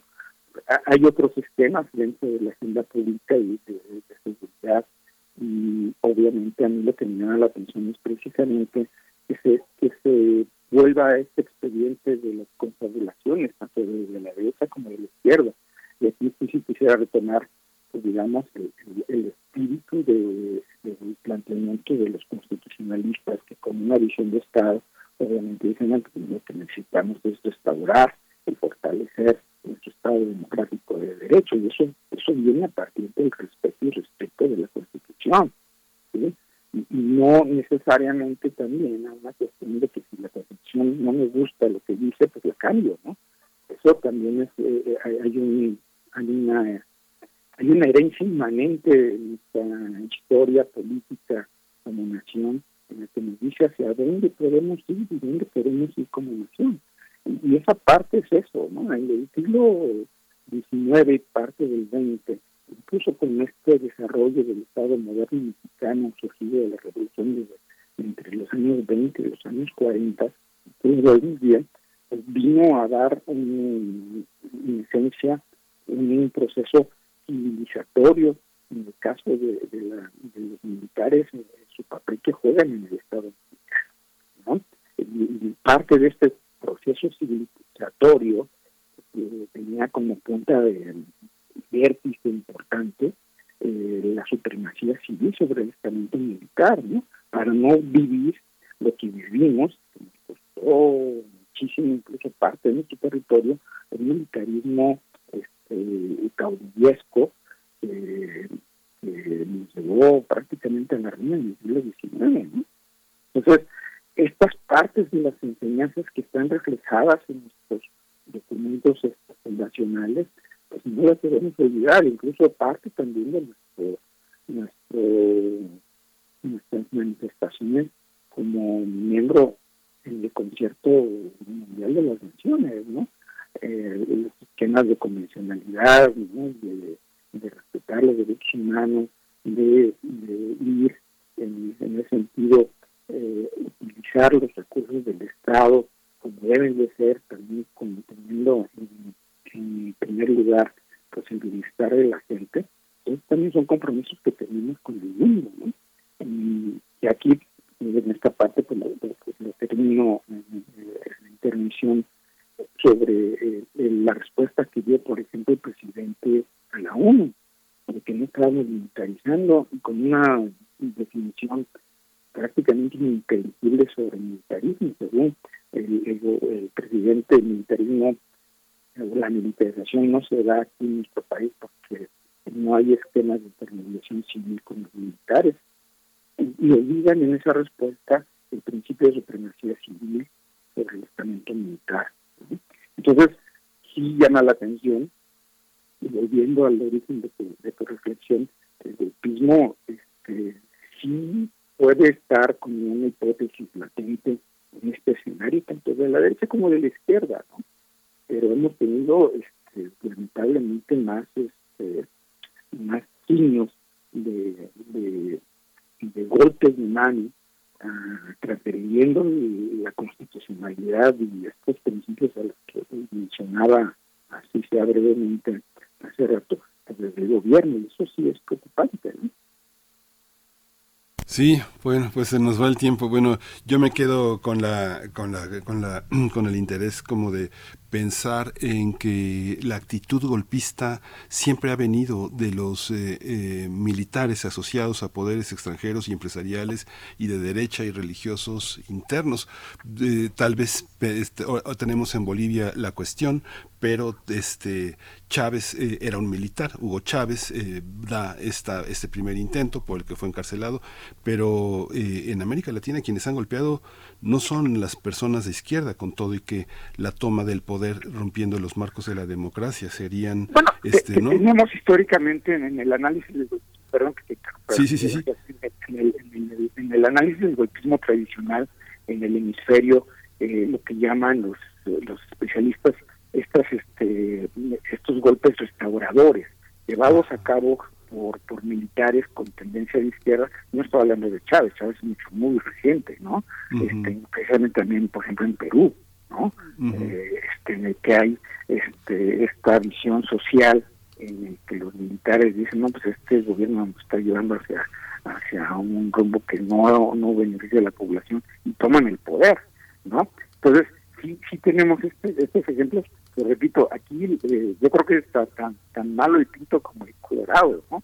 Y, me, me, gusta que, que, lo planteemos sobre la mesa en el hecho de que también existe esta esta cuestión de que los militares sean hacia la derecha o la izquierda siempre hay una justificación este, importante diría que casi existencial en el que dicen que nosotros no queríamos intervenir, nos pidieron que intervenir, interviniésemos en este papel para, para restablecer el orden.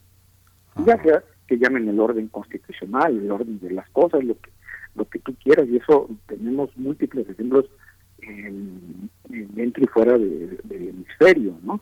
Este, seguramente tú has hablado con, con militares que, que formaron parte de estos gobiernos, no, no me creo que, que gobernaran, pero que, que, experimentaron estas, estas cuestiones.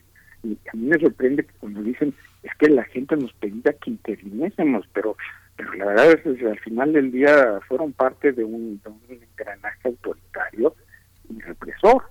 Claro, Pero no, no, no hay esa conciencia y, lo que llama la atención es que terminemos este, en, un escenario en el que se nos diga precisamente es que, hay legitimidad, que eso no es cierto, para una intervención de este tipo.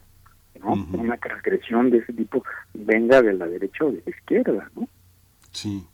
Pues queda, queda mucha tela de donde cortar. Muchísimas gracias, maestro Alberto Rodríguez Tirado, eh, especialista en educación, eh, uno, uno, de los hombres que en la Ibero, Universidad Iberoamericana ha logrado construir estos puentes fundamentales para pensar estos temas que en el México de hoy son indispensables y sobre todo desde la universidad. Muchas gracias, eh, maestro. Miguel muchísimas gracias a ustedes. Un abrazo. Hasta pronto.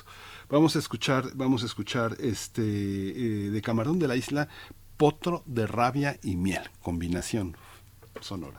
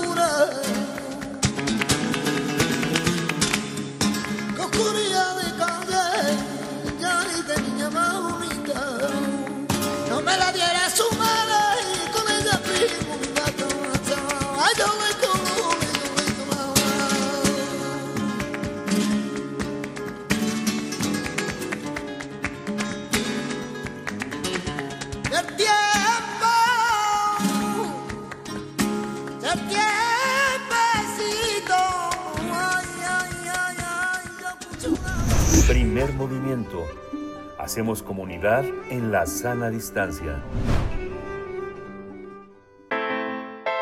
Nota Internacional.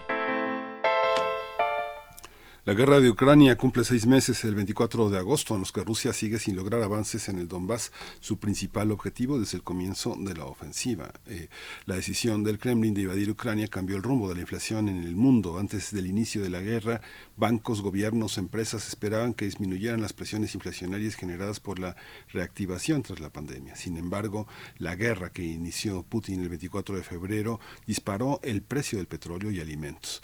a cuatro meses de terminar el año, la inflación apenas da señales de ceder, eh, producto de proyecciones que desaceleraron la economía y provocaron una enorme recesión.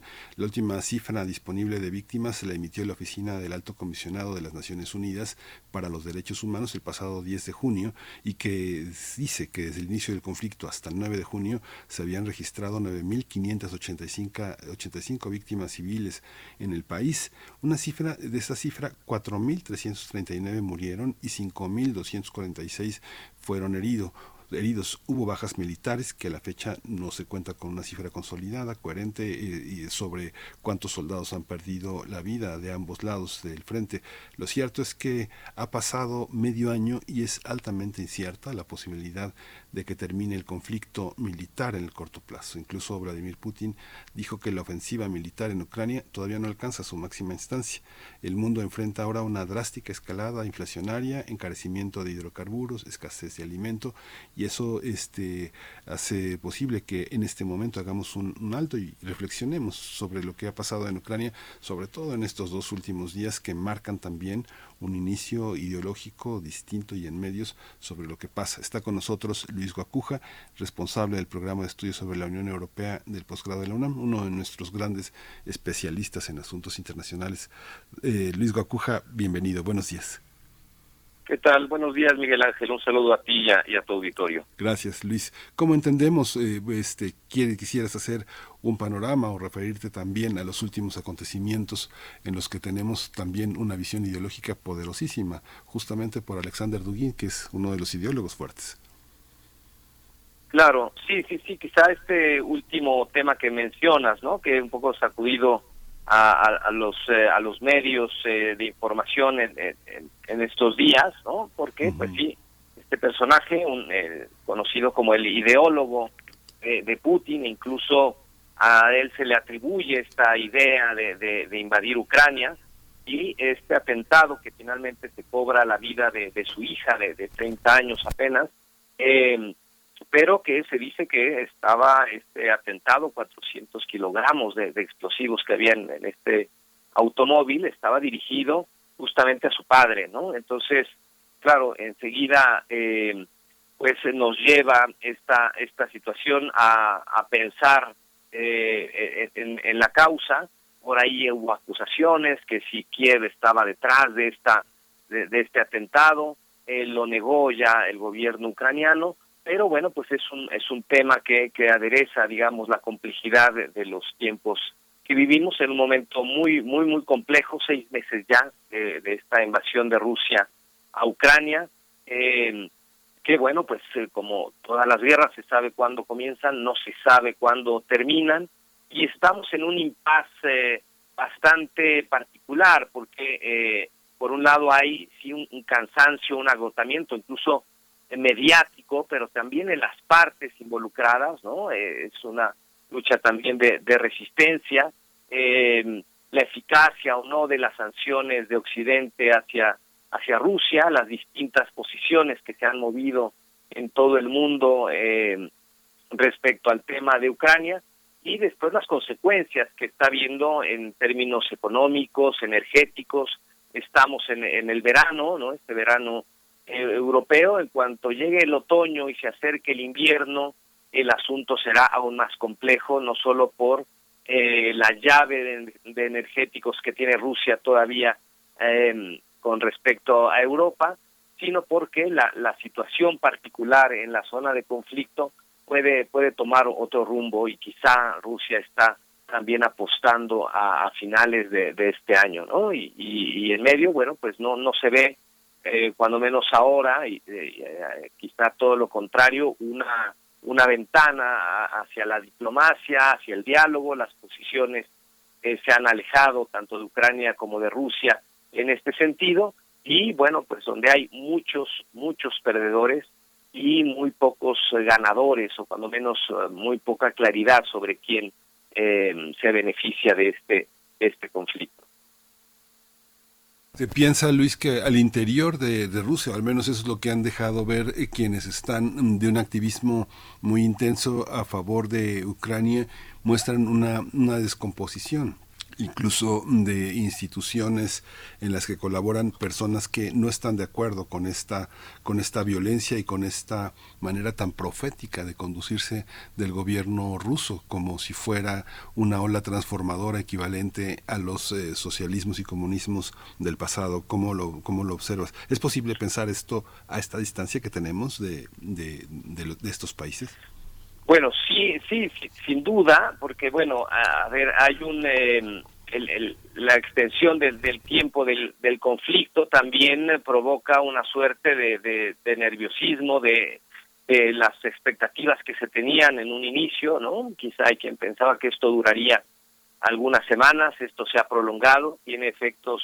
eh, evidentemente contra Rusia, contra la economía rusa, eh, y en Ucrania un poco lo mismo, ¿no?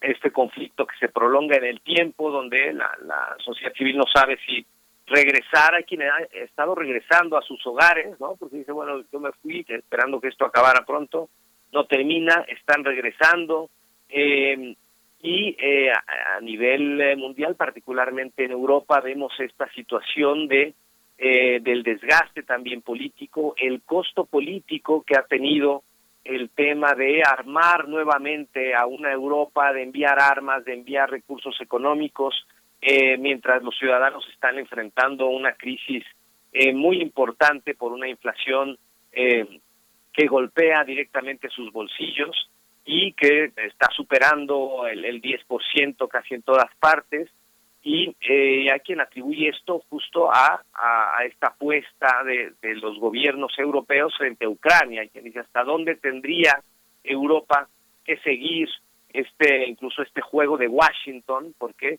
eh, Washington hay quien dice los ha metido en este en este asunto, se ha debilitado Europa, además de que no encuentra ese ese liderazgo que eh, a querer o no existía con, con una Angela Merkel y que ahora no está, y al contrario, vemos muchas crisis internas en los gobiernos, eh, vienen las elecciones en un mes en, en, en Italia y la extrema derecha va sumando puntos y el discurso justamente de los gobiernos populistas en Europa, de derecha principalmente, pues va en este sentido, ¿no? De, de culpar a, a, Europa de la toma de decisiones, de este debilitamiento de la Unión Europea en temas de seguridad y en favor de la de la OTAN y algunos otros temas que se van eh, van perdiendo fuelle, ¿no? Eh, digamos, eh, incorporar a nuevos miembros en, la OTAN, bueno, pues es una buena idea, robustecer a la organización transatlántica. por otra parte, esta apuesta de abrirle em, la, la puerta a Ucrania para entrar a la Unión Europea, aunque esto se materialice cuando menos en una década, em, esto va perdiendo tono eh, también vemos a un Zelensky desesperado porque eh, no logra posicionar. Si al principio podía estar de gira virtual en distintos eh, parlamentos en el mundo, no encuentra este mismo eco en otras regiones del mundo que pues tiene sus particularidades, sus problemas y Estados Unidos también tiene una fecha de caducidad pronto en cuanto a sus discursos y su efectividad, porque las elecciones de medio término de noviembre pueden cambiar las cosas de manera importante, sobre todo para los demócratas. Híjales, eso es, una, es un panorama muy intenso. Ya, por último, nos quedan unos minutos, Luis, pero fíjate que compartiendo chats con distintos periodistas, eh, de pues del mundo. Hay una intensa participación eh, muy activa de los ucranianos en el mundo. Uno, ve la cantidad de artistas de profesionistas de médicos ingenieros que son ucranianos que emigraron de su país hace para trabajar hace varias eh, décadas o por lo menos dos o una década y que ahora forman parte de las marchas, del activismo, que están muy presentes, eh, que se comparten fotos de los cafés ucranianos. Ahora hubo una, un alto a las reuniones eh, sociales en cafés porque el gobierno ucraniano eh, piensa que va a haber algún ataque ruso que a esos a esos espacios pero me impresiona mucho ver cómo en distintos puntos del planeta los ucranianos que importan tanto en los países donde han inmigrado generan una una visión contra, contra esta forma de globalización que no solo implica Rusia, sino muchos otros factores. ¿Tú cómo lo observas? ¿Tú observas, coincidirías eh, con esta visión? Eh, bueno, a ver, estamos también ante eh, esta guerra que hemos mencionado de, narrativas, ¿no? desde el atentado del fin de semana, donde Ucrania dice, no, pues esto es una muestra de que Rusia está debilitada y tiene un descontento interno muy importante, ¿no? Eh, hasta Rusia diciendo, no, pues esto quizás se maquinó desde, desde Ucrania.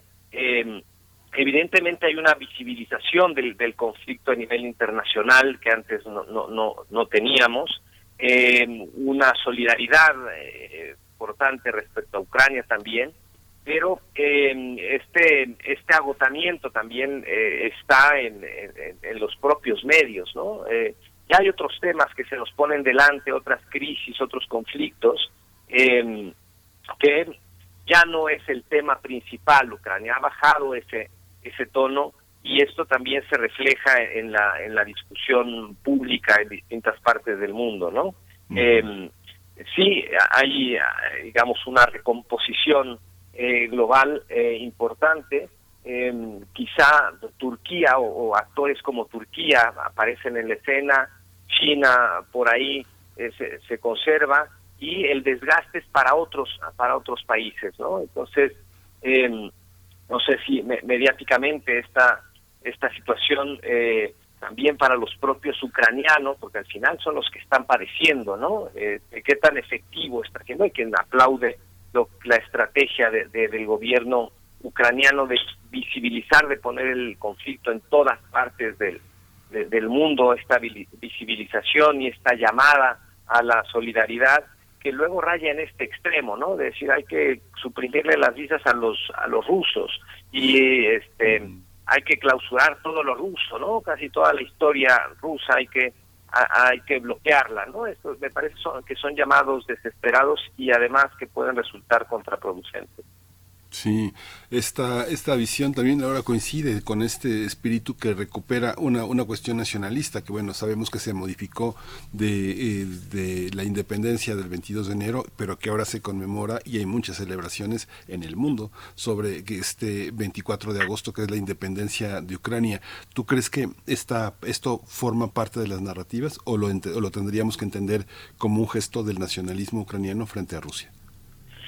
Bueno, eh, quizá las dos cosas. Eh, Ucrania está diciendo que Rusia puede aprovechar justamente este Día Nacional de Ucrania para intensificar los, los ataques, ¿no? Y es eh, quizá este llamado más de, de eh, justamente a tratar de, de, de, mantener el tema en el centro del debate internacional, ¿no? Porque, eh, insisto, las, las otras preocupaciones, los otros asuntos las multicrisis que se, viven en el, en el mundo, pues eh, distraen también y ya el tema central ya no es Ucrania, ¿no? Entonces sí hay este llamado casi desesperado del presidente ucraniano de mantener el tema, ¿no? E incluso eh, con estas expresiones de cuidado viene el día de la independencia de Ucrania y entonces va a haber más ataques rusos, lo que todavía no sabemos de esta base nuclear en, en, Ucrania. En fin, todavía hay este, una serie de, de, información que no es clara, que otra vez choca con esta nebulosa de, las noticias falsas o, inexactas em, y que pues es, eh, es fácil que, que, quede, em, que se absorba por, la, por estas luchas también de narrativas entre ambas partes. Ay, Luis Gocuja, pues muchas gracias. Siempre el panorama que ofrece siempre tiene muchas, muchas, muchas aristas y sobre todo esta interpretación que desde tu conocimiento tiene que ver con no creernos eh, todo, observar las evidencias, generar también eh, una, un panorama, un contexto que nos permita como, como simples observadores, como ciudadanos, este, entender lo que está pasando y, asimilar para nosotros mismos esta, esta, esta guerra tan cruenta. Muchas gracias, estimado Luis Guacuja. Pues seguimos contigo siempre. Muchas gracias por tu participación. Un gusto como siempre. Saludos, Miguel Ángel. Muchas gracias. Vamos a, vamos a concluir esta, esta hora, vamos a concluirla con, con música. Vamos a escuchar de la curaduría de Bruno Bartra. Eh, lo que vamos a escuchar, lo tengo aquí justamente, Tangana, Gypsy Kings, Nicolás Reyes, Tonino Baliardo, Ingobernable. ¡Vamos! ¡Pucho!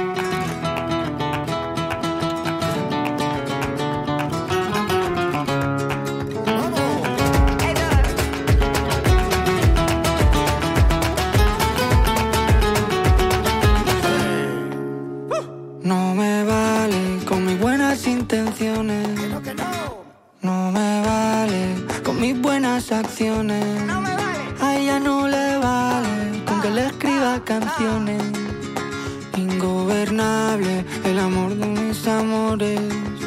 No me vale. Ni una escalera para poder alcanzarte.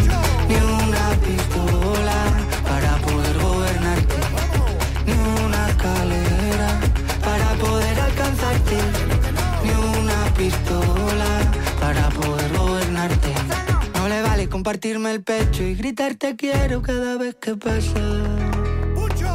Eso es. Que sé que tú no tienes precio. Reina dentro y fuera de casa. Y en mi corazón que está muerto miedo por tus amenazas. Que te vas a ir. No me vale con mis buenas intenciones. No me vale con mis buenas acciones.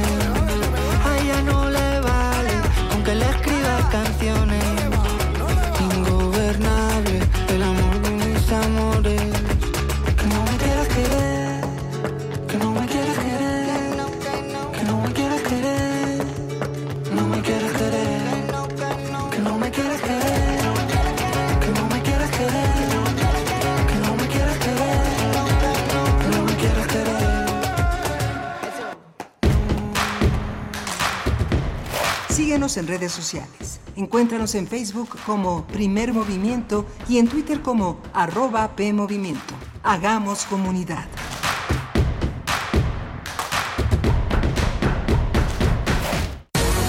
Lo social, lo político, lo económico, lo cultural son fenómenos que nos competen a todas y a todos. Nada debe sernos impuesto, porque tenemos una voz, una opinión, tenemos derecho a debate. Analiza lo que sucede en la sociedad en compañía de universitarios, juristas, especialistas y activistas. Con Diego Guerrero, los martes a las 16 horas por Radio UNAM. Experiencia sonora. Las comunidades indígenas germinan conocimiento, maravilla y tradición. Son el México profundo, el presente donde hilan un collar de flores. Xochicóscat, collar de flores, con Mardonio Carballo, lunes 10 de la mañana por Radio UNAM. Experiencia sonora.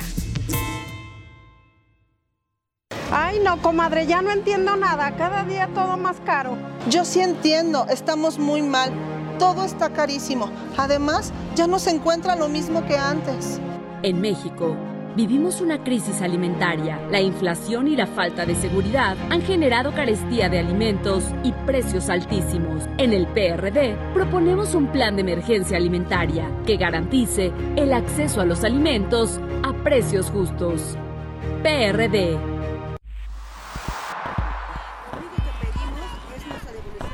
Un mundo raro. Posverdad, pospandemia y pospatriarcado. Una producción de Radio UNAM y la Unidad de Investigaciones Periodísticas de Cultura UNAM. Lunes, 12 del día. 96.1 FM. Experiencia sonora.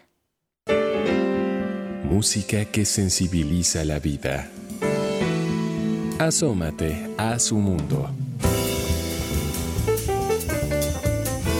Panorama del Jazz con Roberto Aimes. Lunes a viernes a las 19 horas por el 96.1 de FM. Radio UNAM. Experiencia sonora. Encuentra la música de primer movimiento día a día en el Spotify de Radio UNAM y agréganos a tus favoritos.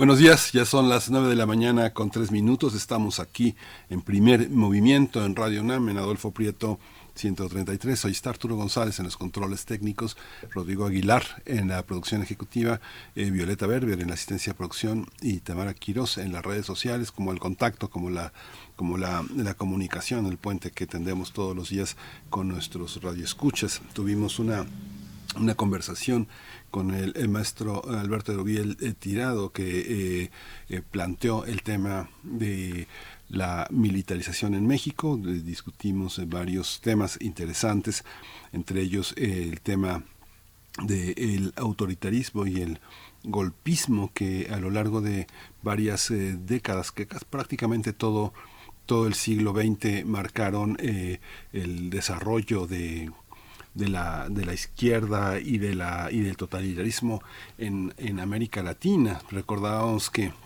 en Argentina, nada más de 1930 a 1983, 14 dictadores, hubo eh, muchos momentos en Dominicana, del 30 al 61, la, la, la, este, la insurrección contra el presidente Horacio Vázquez llevó a Rafael Leonidas Trujillo este, al poder, es un dictador que gobernó 31 años. Eh, les recordaba al maestro Erubiel Tirado que es la derecha, la, la que ha pedido mano dura, la que pide que se acaben con las manifestaciones, que se acabe con la izquierda, las personas que han tenido una actitud opresiva contra el feminismo, contra la diversidad sexual, que han luchado contra el aborto, toda una serie de elementos que le han pedido, le han rogado a las Fuerzas Armadas que intervengan para que se acaben todas esas anormalidades, todas esas desviaciones. Para muchos este comentario puede ser una, una cuestión que no, no, no favorece a la militarización, es una cosa que tenemos que discutir. Yo reclamaba que pueden ir ustedes al podcast de la conversación que tuvimos con el doctor Hugo eh, Concha Cantú, que es uno de los grandes especialistas, uno de los grandes estudiosos eh, del Instituto de Investigaciones Jurídicas, donde planteaba constitucionalmente que no se puede, no se puede este, eh, pasar por encima de la Constitución, pero hay que recordar otros momentos en que el Ejecutivo ha sido atacado por eh, pasar eh, por encima de la Constitución y justamente tiene que ver con la reforma educativa. Tantos intereses, tanta política de una ley que se había aprobado en 2013 y que todos decían, no, que no pase por encima de la Constitución. hizo un oficio y pasó este y se anuló la reforma educativa. Ha sido muy interesante estos procesos. Desgraciadamente no se va de la mano, hay muchos intereses que impiden cambios sustanciales en términos de la corrupción, en términos de la gobernanza y que finalmente llevan a medidas muy muy criticadas y que es necesario hacerlas en conjunto. Sin embargo, el planteamiento que le hacía sobre el tema de elecciones y militarización frente a la violencia que, eh, colocan algunos grupos eh, que se oponen a algunas medidas que tratan de, limitar, de excluir, de abolir este, estos poderes delictivos, pues han sido muy duras y la narrativa no ha sido menos, una narrativa de que se incendia el país, una narrativa de ese, de ese calibre, tratando nuevamente de de promover el miedo, de promover este el desánimo. Hay una parte muy muy dolorosa de lo que vivimos todos los días en nuestro país, pero bueno, para eso estamos aquí en Primer Movimiento convocando a los hombres y mujeres más eh, más eh, importantes en la comunidad universitaria ellos, ellas, ellas eh, que son quienes piensan, quienes nos dan sentido a la radio universitaria. Y por supuesto ustedes, universitarios o no, el paraguas de la universidad nos cubre a todos, así que bueno, vamos a tener una una hora muy interesante. Vamos a tener una, una, mesa dedicada a hablar de cuestiones digitales. Vamos a tener a un experto. Vamos a tener al maestro José Luis Ponce López. Él dirige Tecnologías de la Información y Comunicación en la NUYES. Es un hombre este, muy, muy importante. Tiene una enorme responsabilidad y justamente va a haber un encuentro a NUYES TIC WADI 2022 hacia un modelo de universidad digital en el que pondrá sobre la mesa muchas opciones, muchas ideas, eh, muchas maneras de recuperar y de apostar por nuevos desafíos. Vamos a tener también a Clementina Kiwa en la biosfera en equilibrio con otra historia de conservación, las nutrias marinas, tan, tan hermosas, tan bellas, tan golpeadas, tan difíciles de conservar, con, esta, mm, con el comentario de Clementina que va a ser eh, posible entender un poquito más de las nutrias. Ella es bióloga, doctora en ciencias por la Facultad de Ciencias de la UNAM, trabaja en el Instituto de Ecología de la UNAM, donde lleva las redes sociales y coordina la revista Oikos, una hermosa revista que tiene que se puede descargar, que está en la página del instituto y que vale la pena seguir, documentar, compartir. Quien tiene la fortuna de tener estudiantes, de ser docente, es un instrumento de conocimiento muy importante. Pero vamos, vamos ya a la poesía necesaria. Es hora de poesía necesaria. Hoy, eh, en esta curaduría que hizo Bruno Bartra, está también de la mano esta propuesta musical.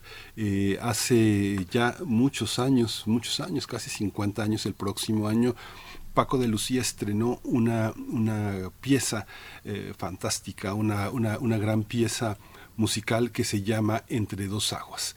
Entre dos aguas es una de las grandes piezas del flamenco. Con esa pieza Paco de Lucía inaugura una, una, todo un mundo, todo un mundo para el flamenco y forma parte de un disco también hermosísimo que es eh, Fuente Caudal, en el que Paco de Lucía ya exhibe desde 1973 un paso más en esa enorme carrera de perfección y de y de manejo de la tradición gitana, de la tradición del flamenco, prácticamente fuerte y caudal, pues tuvo un impacto también entre quienes seguían a, este, a Paco de Lucía, un disco que no se había alcanzado esa popularidad con la rumba flamenca, un, estilo que tiene muchos ecos de muchísimas partes. La rumba flamenca es una, es una, es un, es una de las eh, piezas, uno de los ritmos que dialoga pues con la, con el, tanto con el Caribe como con la Europa profunda, con la Europa que tiene esa España árabe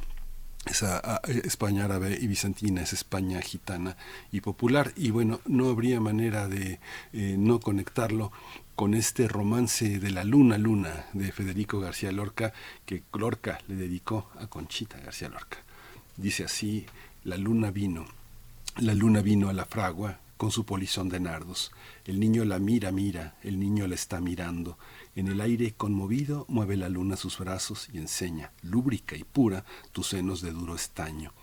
Huye luna, luna, luna. Si vinieran los gitanos, habrían con tu corazón eh, collares y anillos blancos. Niño, déjame que baile. Cuando vengan los gitanos, te encontrarán sobre el yunque con los ojillos cerrados. Huye, luna, luna, luna, que ya siento sus caballos. Niño, déjame, no pises mi blancor almidonado.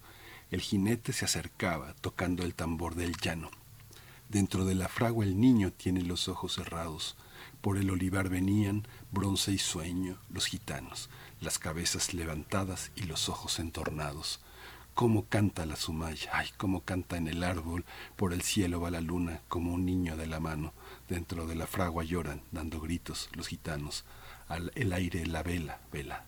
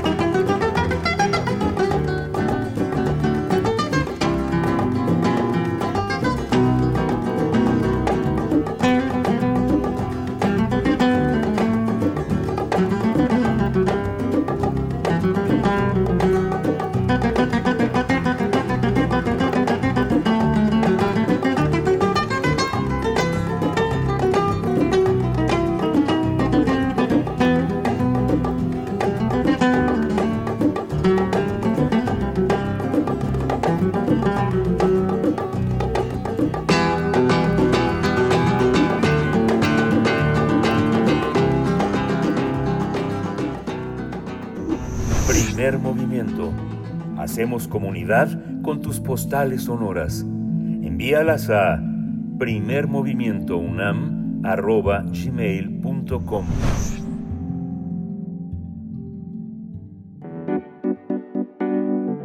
La mesa del día. Hacia un modelo de universidad digital, con el eje temático hacia un modelo de universidad digital del 24 al 28 de octubre se va a realizar en la ciudad de Mérida el encuentro Anuyes TIC, UADI 2022. Se trata de un espacio orientado hacia los directores y gestores de tecnologías de la información y comunicación TIC de las instituciones de educación superior de Iberoamérica. El encuentro es organizado por la Asociación Nacional de Universidades e Instituciones de Educación Superior, la ANUYES, a través de su Comité de Tecnologías ANUYES TIC y Metared México, en colaboración con la Universidad Autónoma de Yucatán, en virtud del centenario de su fundación, y se va a llevar a cabo tanto de manera presencial como virtual. Este programa de actividades está conformado por conferencias magistrales, paneles de expertos, talleres especializados, tanto híbridos como virtuales, una exposición, mesas de trabajo y reuniones colaborativas en las que van a participar instructores y ponentes nacionales y de otros países que tienen un gran reconocimiento. Durante este encuentro, Anuyes TIC Wadi 22 los principales actores de la industria van a presentar nuevas tendencias y soluciones dirigidas a las instituciones de educación superior. Vamos a conversar sobre este, sobre este tema, la Universidad Digital y este encuentro que se va a realizar a fines de octubre en Mérida, Yucatán. Y está con nosotros el maestro José Luis Ponce López. Él es el director de Tecnologías de la Información y Comunicación de la NUIS. Eh, José Luis eh, Ponce, bienvenido. Buenos días.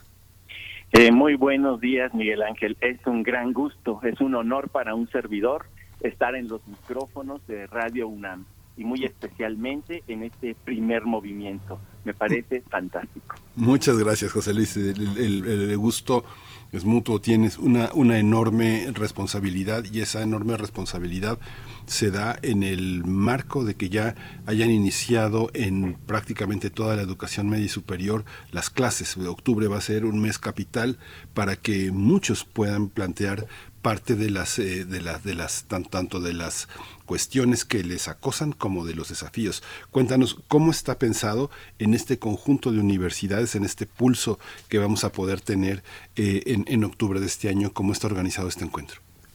Pues mira, es, eh, te comento, es la séptima edición del mismo. Iniciamos en el año 2016 justamente y nuestra sede universitaria fue la UNAM. Justamente lo organizamos ahí en el centro histórico, en el, en el Palacio de Medicina, en el antiguo Palacio de Medicina. Y mira, esta, es, la estructura es básica. Estamos, eh, nuestro objetivo es que los responsables de las tecnologías en las universidades, los investigadores, los docentes y todo quien esté interesado en el tema de las TIC en el ámbito de la educación puedan tener un encuentro, que yo le estoy llamando encuentro y reencuentro también, ¿eh? porque después de dos años de pandemia, este va a ser el reencuentro presencial con los debidos cuidados y, demás cuestiones sanitarias. Eh, son es, estructura en conferencias magistrales y paneles de expertos de los cuales son representados obviamente por el trabajo que hace el comité de ANUYESTIC, que está representado pues por 207 instituciones de educación superior, que son las asociadas a la ANUYES, matrícula de calidad. La UNAM es fundadora justamente de ANUYES hace 72 años. Y bueno, eh, las, las conferencias son sobre temas que tienen que ver con la, lo que está en pie al momento estamos hablando, el tema es hacia una universidad digital, no necesariamente es 100% digital. Sabemos que la presencialidad y en esencia todos los modelos multimodales son esenciales en la actualidad, de los cuales pues vamos a hablar de temas de transformación, de madurez digital, de ciberseguridad, de equidad de género. Tenemos ahí una red de mujeres y un panel muy bonito de la red de mujeres TIC que también es, es impresionante, de temas que tienen que ver con la gobernanza de Internet, de la colaboración en las universidades, del papel de las universidades en el desarrollo de la Internet, de temas que tienen que ver con la docencia, con, con la tecnología educativa, con los modelos educativos, con las encuestas que se hacen eh, y nosotros generamos estudios del estado actual de las tecnologías de la información y la comunicación, de la tecnología educativa, de modelos de, transformación. hablamos también de temas que tienen que ver con competencias digitales docentes, entre muchos otros. Pero esa es una parte nada más, Miguel Ángel. Tenemos talleres, talleres que están orientados eh, muy a la parte tal vez técnica o de gestión en, en TIC aunque también estamos cubriendo temas en docencia, justamente en competencias digitales. Pero vamos a tener desde seguridad en ruteos, seguridad en, servidores de nombres de dominio, pero también temas que tienen que ver con el con el liderazgo en las universidades, con las certificaciones en ciberseguridad, con la formación de agentes de cambio, con proyectos ágiles, todo lo que tiene que ver con prácticas ágiles eh, y, todo lo que además habla de, pues implementaciones de estándares en servicios tecnológicos, de detección de riesgos, de protección de información, o sea, todo lo que actualmente estamos viviendo en la sociedad. Ya no te hablo solamente de las universidades, hablo de nuestra sociedad que se está transformando paulatinamente y que pues sabemos todos ante la pandemia queda en evidencia todo lo que implicaba trabajar con las tecnologías, viéndolas de nuestro lado, viéndolas como un aliado estratégico. Evidentemente, todos sabemos que en la pandemia no todos pudimos entrar a ese a ese rol de transformación digital, pero sí de adaptación. Nos adaptamos digitalmente, pero tenemos que evolucionar en ese sentido. Bueno, eh, en eso, Berta, también vamos a tener una serie de reuniones internas, le llamamos reuniones colaborativas. El comité NOYESTIC está conformado por grupos y comisiones de trabajo, de los cuales interactuamos a nivel nacional, pero también a nivel internacional con Iberoamérica, en temas de indicadores de tecnología. De allí surgen nuestros estudios, este, que son publicaciones que además se presentan año con año en ferias internacionales, con temas de ciberseguridad, con los kits de concientización y todo lo que tiene que ver con la prevención en las universidades en ciberseguridad, con temas de equidad de género a través de nuestra red de mujeres TIC, no se diga el tema de tecnología educativa, la propia gestión, los modelos este, docentes, pedagógicos, y algunos otros. El desarrollo de Internet es uno de los temas fundamentales, sobre todo en colaboración con instancias internacionales y, por supuesto, temas que tienen que ver ahora con lo que es la transformación digital en las universidades para la gestión, como el uso de las firmas electrónicas, de los sistemas integrales de información universitaria, entre otros. Eso, todo eso es el encuentro a NUYESTIC. Sí, es fascinante, es fascinante. Hay una, hay una, hay una parte que creo que en este, en este regreso a clases también es muy, muy importante reconocer que la pandemia también marcó un reconocimiento muy significativo de todas las partes en las universidades que están encargadas de eh, las tecnologías de la información y de la comunicación. Estábamos, bueno, no digo estaba, yo no, no me incluyo porque siempre he sentido un profundo respeto por la gente que se encarga del mantenimiento y el desarrollo de sistemas, pero mucha gente piensa que son unos técnicos al que hay que llamar porque la computadora se te apagó. Cuando en esta pandemia mostraron eh, la sensibilidad y el apoyo que significa la tecnología de la información en el desarrollo académico, en la comunicación entre estudiantes y ahora lo vemos también, otra parte que a veces se suele menospreciar por quienes consideran que estos son servicios como los de las ventanillas, el tema de las bibliotecas, cómo entender esta, este viaje de ida y vuelta que también sensibilizó a los propios eh, técnicos en tecnologías de la información eh, ingenieros, eh, colaboradores, desarrolladores, diseñadores, un poco si nos habla de qué significa reunir a todas estas conciencias, a todos estos personajes que sostuvieron la educación durante la pandemia. Definitivamente. Eh, déjame decirte, durante la pandemia, en marzo de 2020, hicimos una encuesta rápida con la idea de detectar necesidades y poner a disposición a partir de un portal todo lo que eran recursos digitales para los docentes, plataformas, además de que la, nos apoyó la industria, hicimos algunos convenios en donde nos daban facilidades de uso temporal, claro, pero para tratar de salvar al menos los semestres y que los estudiantes no no no perdieran mucho. Pero en ese en ese lapso en esta encuesta rápida, empezamos a detectar necesidades y también distintas perspectivas.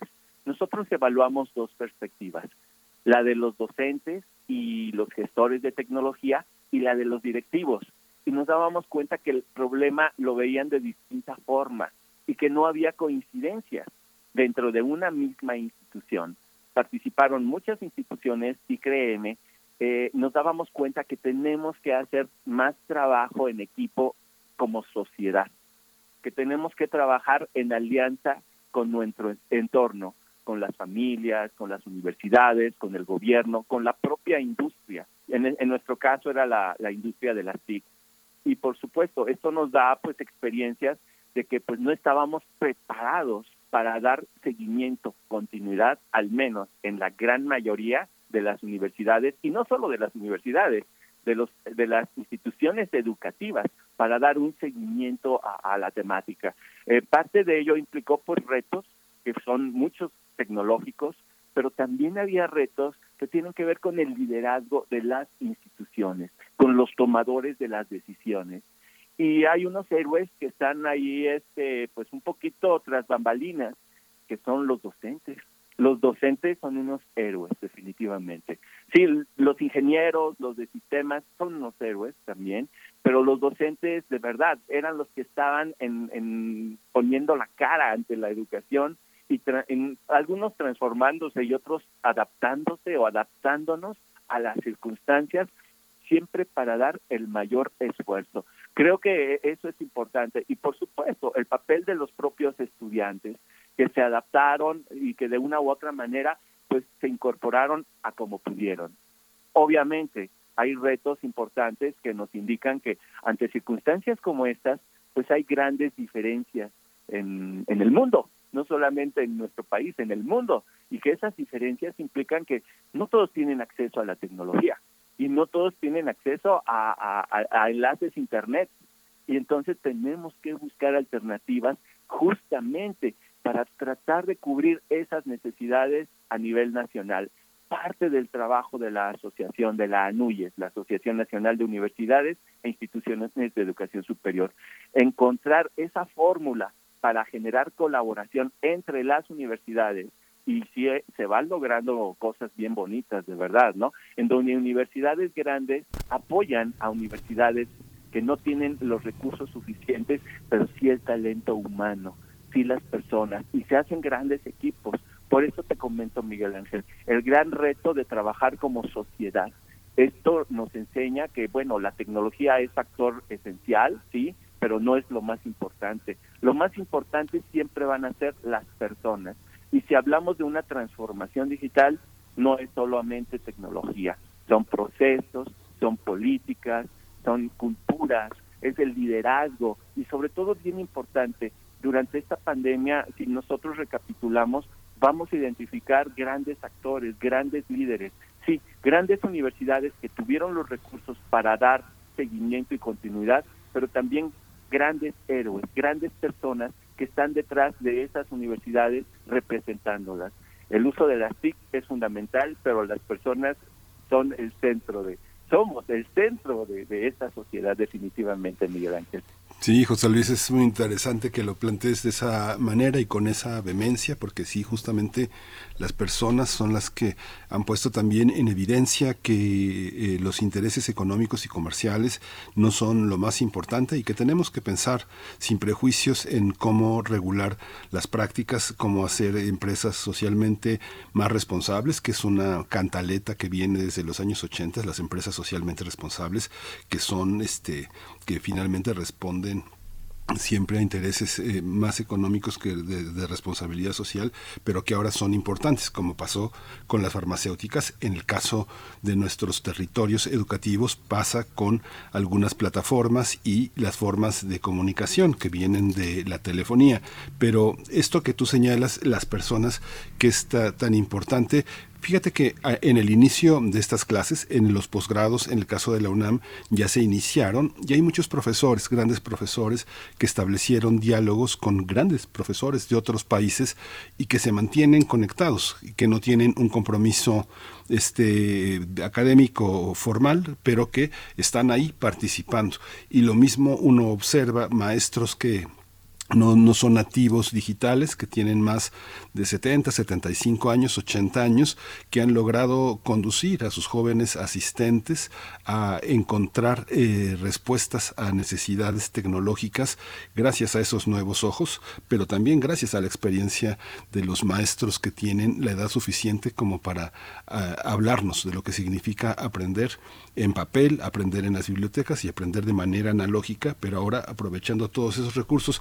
¿Cómo son estas experiencias? ¿Cómo, cómo se observa que también tiene que ver con el grado de eh, presupuestal que tienen las universidades? Tú que brevemente te pido, te hago la pregunta de los 64 mil, pero ¿cómo observas, cómo observas ese panorama nacional? ¿Cómo estamos? Pues mira, em, definitivamente eh, México como todo el mundo, es un mosaico, un mosaico de posibilidades y de alcances. Y evidentemente hay regiones que están más desarrolladas, pues socioeconómicamente, hay industria y evidentemente sus universidades tienen ciertos alcances más más este más más fuertes, ¿no? Pero sí podría decir que a nivel de sociedad eh, el esfuerzo y las ganas, sobre todo las ganas de colaborar y de, colaborar y de, de, hacer una sociedad en el ámbito académico, sí, yo, nosotros lo vemos como un frente común.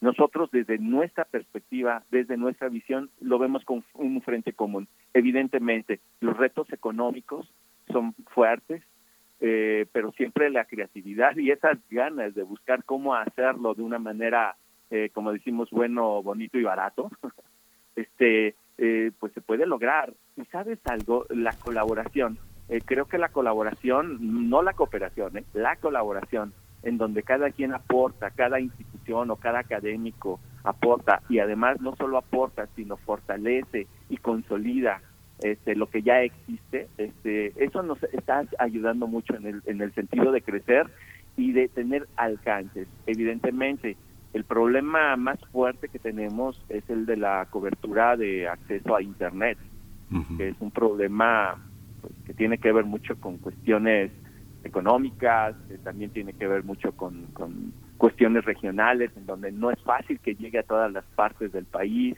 obviamente tiene que ver mucho con la organización como país para poder tener ese, esa, ese alcance de recursos.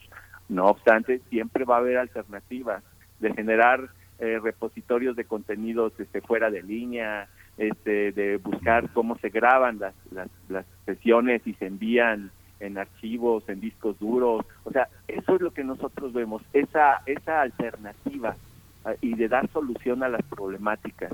Eh, es, así es como lo vemos desde la parte académica, desde la parte tecnológica, cómo colaboramos para lograr eh, que haya una cobertura que sea de calidad, que no haya tanta deserción de estudiantes, que los propios académicos poco a poco se vayan incorporando, acoplando y que para nosotros es fundamental que adopten y se hagan dueños de esas tecnologías. Creo que eso es bien importante.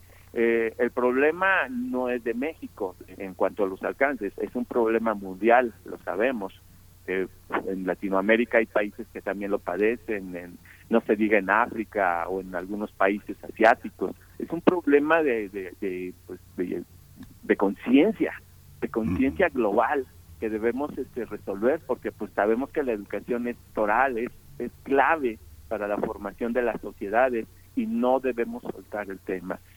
Eh, es así como yo te puedo decir que lo vemos como una gran oportunidad, con muchos retos, con muchos retos. Y evidentemente sí hay algunos que son más de política, eh, en donde nosotros tenemos que ver de qué manera se incorporan más recursos, de qué manera podemos llegar a sensibilizar a tomadores de decisiones de lo importante que es impulsar a la educación, de tener recursos, de tener conectividad y obviamente de tener eh, no solamente tecnología, sino también infraestructuras, ¿no? Estoy hablando de aulas, este, o estoy hablando de que la gente tenga maestros, este, que los maestros también sean remunerados. Sabemos que ese es otro reto muy fuerte, ¿no? Esos grandes héroes que pues también deberían tener ese gran reconocimiento social.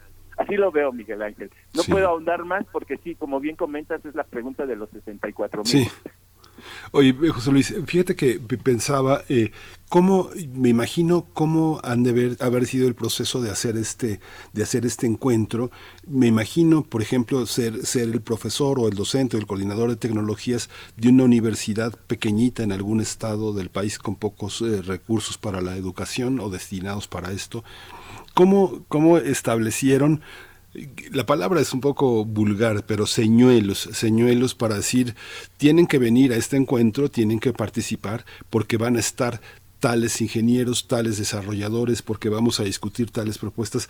¿Cuáles son, digamos que en términos culinarios, los platos fuertes? Algo que quienes trabajen de la universidad más pequeñita, del centro educativo más pequeño, a uno poderoso, ¿qué es lo que no tenemos que perdernos, en qué discusión tenemos que estar y qué discusiones nos permitirán seguir en contacto con los, eh, con los grandes desarrolladores universitarios para, para no soltar, para no soltar ya este, este desarrollo tecnológico, José Luis.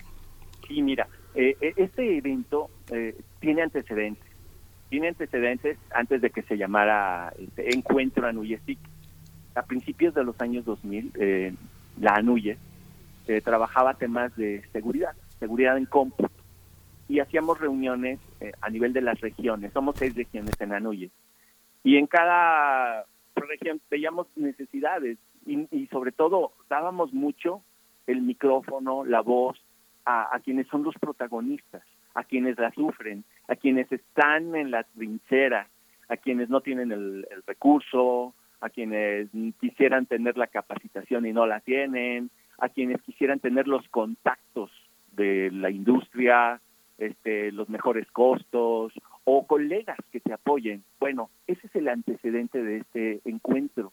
A partir de ello, decidimos hacer un encuentro no solamente en temas de seguridad en cómputo, sino ahora en tecnologías de información y comunicación. Es entonces que a finales del año 2015 nos reunimos en la UNAM justamente ahí en el Palacio de Minería y decidimos las universidades conformar este comité de tecnologías con temas que eran necesarios, que no sabíamos, no había estudios, por ejemplo, del estado actual de las tecnologías en las universidades de México. Nadie había hecho eso.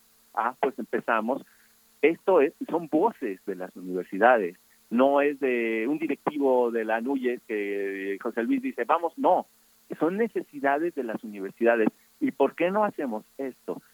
Una de esas voces dice, ¿por qué no nos reunimos anualmente, platicamos y nos asociamos para colaborar en proyectos, para conocernos, para ser aliados, para hacer un solo frente, para hacer un equipo y por supuesto conocer lo que está en boga, lo que es, es necesario conocer y capacitarnos. De allí nace el encuentro Anuyestic. Entonces empezamos a identificar temas clave que necesitan las universidades y los siguen necesitando y los seguirán necesitando, los seguiremos necesitando para ser precisos. Obviamente, las conferencias orientadas a las necesidades del momento. Estamos hablando de equidad de género. Ah, vamos a tener un panel de equidad de género en donde empoderamos a la mujer al parejo de nosotros, de los hombres, y les queremos reconocer esa gran deuda social que tenemos con las mujeres desde años. Pero también hablamos de ciberseguridad, que había ataques, que no sabían qué hacer las instituciones. Entonces, hacemos paneles de respuesta a incidentes, qué hacer en caso de que tu universidad o uno como persona tenga un ataque cibernético, ¿no? Y no sabemos qué hacer. Queremos formatear el equipo, borrarlo, no lo reportamos, o en su defecto, temas en donde no sabíamos en cómo estábamos ubicados o posicionados en, temas de madurez digital, de mejores prácticas en tecnología, en temas de infraestructura tecnológica, en temas de uso de, de sistemas para la educación a distancia, entre otros. Eso era parte del trabajo de las universidades. Realmente, Anuye son 207 universidades, no son unas oficinas centrales, son 207 universidades de matrícula, de calidad, que la representan desde hace 72 años. Que por cierto, la NUYES fue fundada en las instalaciones, bueno, tenía instalaciones en la UNAM justamente, ¿no? Entonces, digo, eh, es como nuestra alma mater también, entre otras universidades, ¿no? bueno, de ahí nace que pues, no nos podemos perder conferencias que tienen que ver con, con temas clave, eh, reconocimientos a las mejores prácticas. Nosotros hacemos una convocatoria de las mejores prácticas en tecnología y las compartimos en un repositorio. No queremos que las universidades inventen el hilo negro cuando van a construir un proyecto. Mejor compartimos las prácticas campeonas, así les llamamos, las mejores prácticas y tratamos de hacer esa transferencia de conocimientos, obviamente asesoría y todo lo que tiene que ver con la colaboración. Este panel de mujeres en donde participan mujeres líderes que van a ser estandarte y ejemplo para las chicas que vienen en el camino, que están estudiando carreras STEAM o que ya, ya son eh, eh, parte de un grupo de, de, gestión en tecnología o que simplemente queremos que también captar talentos para tener más líderes mujeres. Conste, lo hacemos en un tema orientado a la equidad de género. Insisto, tenemos una gran deuda con las mujeres socialmente, la sociedad. Temas de firma electrónica, de colaboración con Iberoamérica. Eh, tenemos un proyecto que se llama Metared México, que está auspiciado por Universia y, participan 10 países. México, Anuyestic, representa al nodo Metared México.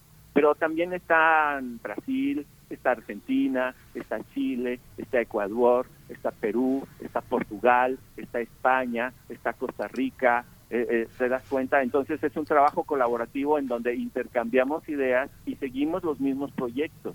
Entonces creo que eso nos ha enriquecido mucho. Con la pandemia todavía esto eh, todavía esto resaltó y lució muchísimo, créeme Miguel Ángel.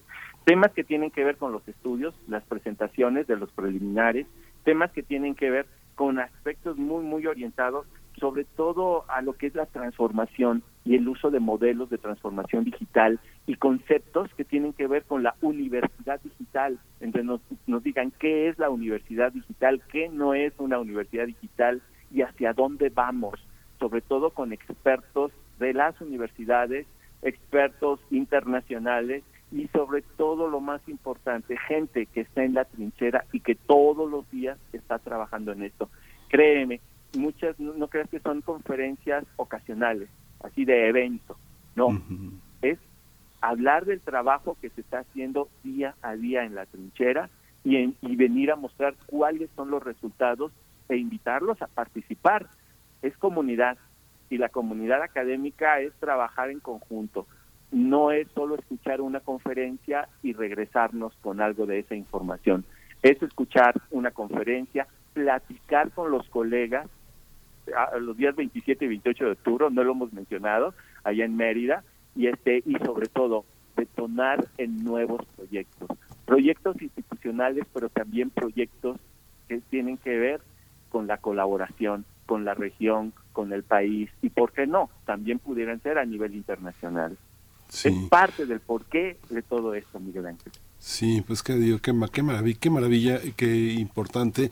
Y ahora que, como bien dices, que se discuten quiénes son también los héroes, hemos eh, poco a poco entendido que los ingenieros, que las personas dedicadas a las tecnologías de la información, quienes han tenido la oportunidad de escucharnos, de escucharse, de escuchar a los alumnos, a toda la comunidad eh, académica y universitaria, pues gracias, son también parte de los héroes, como los profesores, como los médicos, que han sostenido todo este todo este impacto y que ahora tenemos la oportunidad de verlos auténticamente como proceso. Así que bueno, muchas gracias José Luis Ponce López, director de Tecnologías de la Información y Comunicación de la NUYES. Mucha suerte, ojalá y volvamos a conversar para que nos cuenten parte de este, de este proceso que yo creo que va a ser muy interesante. Te iba a preguntar si va a haber memorias, pero en realidad hay muchas cosas que, que son procesos y que cada quien se llevará a sus universidades como experiencia y como red de contactos, ¿no? Ah, por supuesto, Miguel Ángel. Oye, quiero invitarlos eh, para poder, ya, ya está el registro en línea y los días 27 y 28 de octubre es el evento presencial. Vamos a tener un preámbulo virtual con conferencias también los días 24, 25 y 26 de octubre. Pero ya los espacios están limitados.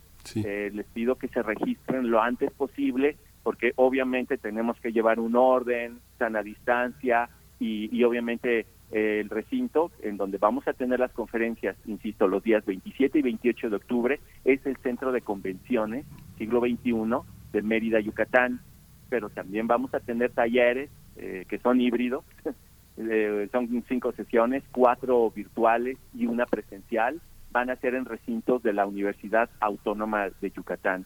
Recordar, el centenario de la Universidad Autónoma de Yucatán es, es el marco sobre el cual nosotros vamos a celebrar, además, llevar a cabo este encuentro Anuyestic UADI 2022. Pues muchísimas gracias, José Luis Fonse López. Seguimos al tanto y bueno, ya es ya enfatizaste la necesidad de registrarse y de darle prisa a la planeación. En octubre ya, ya está a la vuelta de la esquina. Muchas gracias, José Luis. Muchas gracias a ustedes. Eh, en la página web encuentro-medio tic.anuyes.mx. Que no se les pase. No, vamos a ponerlo en nuestras redes sociales. Muchas gracias, José Luis. Hasta pronto. Un abrazo, Miguel Ángel. Seguimos en contacto. Gracias. Vamos a hacer una breve pausa musical con De la chica Sol de mi Sol.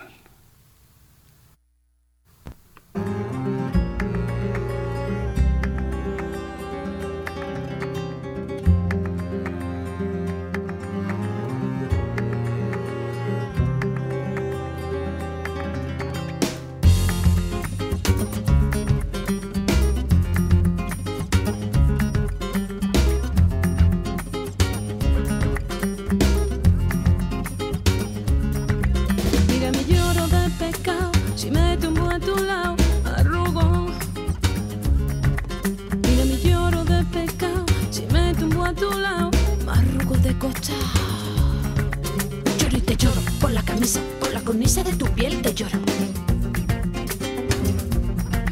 Guardo en los ojos dos tesoros, lloro monedas de oro, lloro rubíes, canijo como colibrí, por dos maravedíes lloro.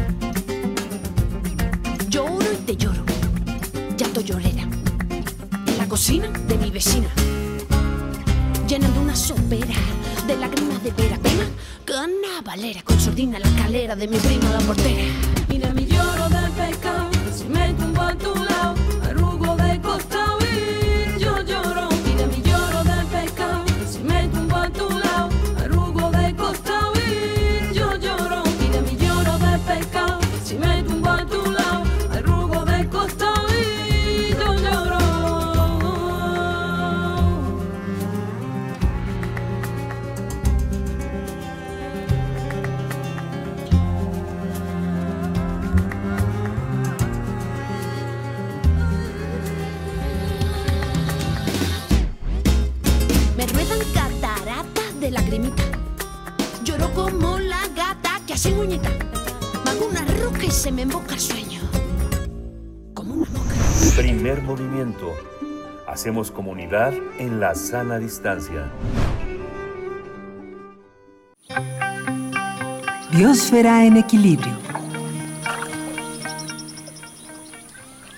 Presentamos a Biosfera en Equilibrio, otra historia de conservación, nutrias marinas, ya está en la línea Clementina Iquiwa, bióloga, doctora en ciencias por la Facultad de Ciencias de la UNAM, coordina la revista digital Oikos. Ya hablábamos de una importancia de seguir Oikos, de conservarla, de tenerla y de compartirla con alumnos y las redes sociales del Instituto de Ecología de la UNAM. Eh, querida Clementina, bienvenida, buenos días. Muchísimas gracias, Miguel Ángel. Sí, pues eh, eh, como bien dices, esta es otra historia de conservación eh, le recuerdo a nuestro público que en mi última, mi última participación hablé del cóndor de California. Esta especie, que gracias a grandes esfuerzos de conservación, ha sido reintroducida en los estados de California, Arizona y Utah en Estados Unidos, y ya se le ve volar en nuestro país en la Sierra de San Pedro Mártir, en el norte de la península de Baja California. En esa misma región, pero en el mar, vive un hermoso animal que durante los siglos XVIII, XIX y principios del XX fue cazado de manera muy intensa por su piel.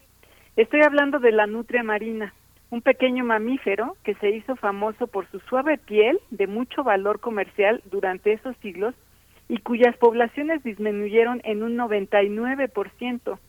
Juan Pablo Gallo, especialista en mamíferos, cuenta que cuando los españoles llegaron al norte de nuestro país, a la península de Baja California, vieron que algunos indígenas portaban pieles muy finas que obtenían de las nutrias marinas. Los españoles describieron a las nutrias como semejantes a los castores, con pelo muy suave y tupido. Históricamente, las nutrias marinas eran muy abundantes en la porción norte del Océano Pacífico.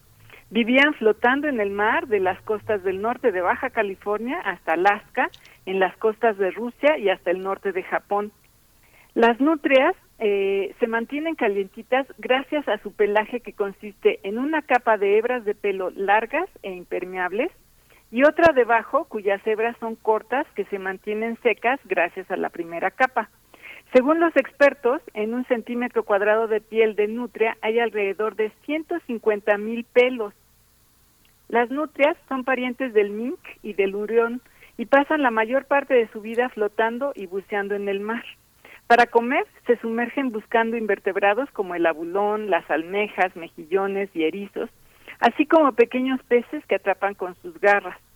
Las nutrias marinas son de los pocos mamíferos que utilizan herramientas para alimentarse. Yo creo que muchos hemos visto videos de ellas flotando boca arriba con una almeja sobre la panza que golpean con una piedra para abrirla. Y por cierto, cuando encuentran una buena piedra, la atesoran guardándola en un pliegue que forma su piel a la altura de las axilas. Cuando los exploradores las descubrieron en el siglo XVIII, las nutrias eran muy abundantes, por lo que muchísimos barcos surcaban las aguas buscándolas para cazarlas y aprovechar sus suaves pieles. Para darnos una idea, se estima que entre 1803 y 1864 tan solo los barcos estadounidenses recolectaron alrededor de 40 mil colas y pieles. La, cosa, la caza fue tan abundante que las poblaciones de cientos de miles de animales fueron disminuyendo hasta contener apenas unos miles. Eventualmente, en algunos lugares se extinguieron, como en México, en donde se declararon extintas durante la primera década del siglo XX.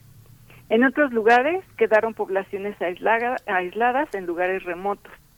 Ante la disminución y extinción de las poblaciones, las pieles de nutria subieron de precio y se promovió su conservación de diferentes maneras. Un ejemplo es el Tratado Internacional de Pieles firmado por varios países en 1911. En 1977, el gobierno de Estados Unidos las colocó como amenazadas en su lista de especies en peligro de extinción.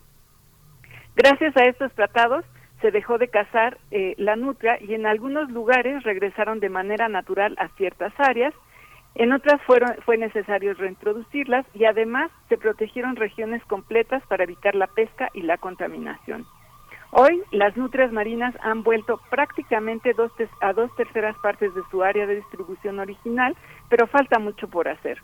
Los biólogos marinos y muchos expertos más consideran que la recuperación de esta especie es un gran éxito de la conservación.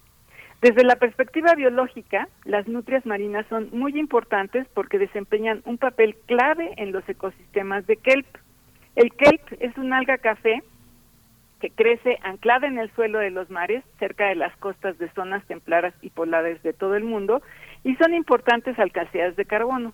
En un artículo que publicaron en 1974 en la revista Science, los científicos James Estes y John Palmisano reportan haber observado que las nutrias en islas del archipiélago aleutiano contribuían a controlar a las poblaciones de erizos que se comen la base de las algas kelp. En algunas islas, los erizos estaban acabando los bosques marinos de kelp que ayudan a mantener el bienestar de los ecosistemas costeros. Y desde la perspectiva del cambio climático, como digo, retienen millones de toneladas de carbono y en las islas que había nutrias, los bosques de kelp eran saludables ecológicamente. Con su trabajo e investigación, Estes y Palmisano concluyeron que las nutrias marinas son especies clave porque su presencia determina las características biológicas del ecosistema de kelp e impactan a todos los niveles de la cadena alimenticia. En zonas con pesquerías activas existe polémica entre pescadores y conservacionistas porque los primeros consideran que las nutrias afectan a la industria pesquera, en particular la pesca de abulón y otras especies similares. Sin embargo, en 2015, Peter Raimondi, Laura Jurgens y Tim Tinker de la Universidad de California estimaron que el abulón negro, otra especie en peligro de extinción, se beneficia de la presencia de la nutria marina. Ahora se trabaja para entender estos conflictos y cómo conciliarlos por el bienestar de las nutrias, sus ecosistemas y de la economía de la región. A pesar de que las poblaciones de nutrias marinas de todo el mundo se han recuperado, en 2020 la UICN decidió dejarla en la lista roja como una especie en peligro. La mayor amenaza, señala la UICN, son los derrames de petróleo que han matado miles de individuos porque el petróleo daña su pelaje que pierde sus características impermeables. También se ha visto que mueren ahogadas en redes de pesca. Se ha observado que en ciertas partes de su área de distribución las orcas cazan nutrias disminuyendo sus poblaciones. Algunos expertos explican que las orcas ahora depredan más nutrias porque se han eliminado otros animales de los que se alimentan tradicionalmente, como por ejemplo las focas y leones marinos. En un estudio reciente de nutrias de California, se encontró que se enferman de toxoplasmosis, que es una, una de las causas que retrasan su recuperación en ese estado. El futuro de la nutria, pues, no está garantizado y, como he dicho, hay muchos retos que superar que dependerán de la voluntad de la sociedad para vivir armónicamente con la naturaleza, así como del trabajo de gobiernos y académicos para buscar las vías para lograr esta armonía. Y, pues, dejo a nuestro público con esa reflexión.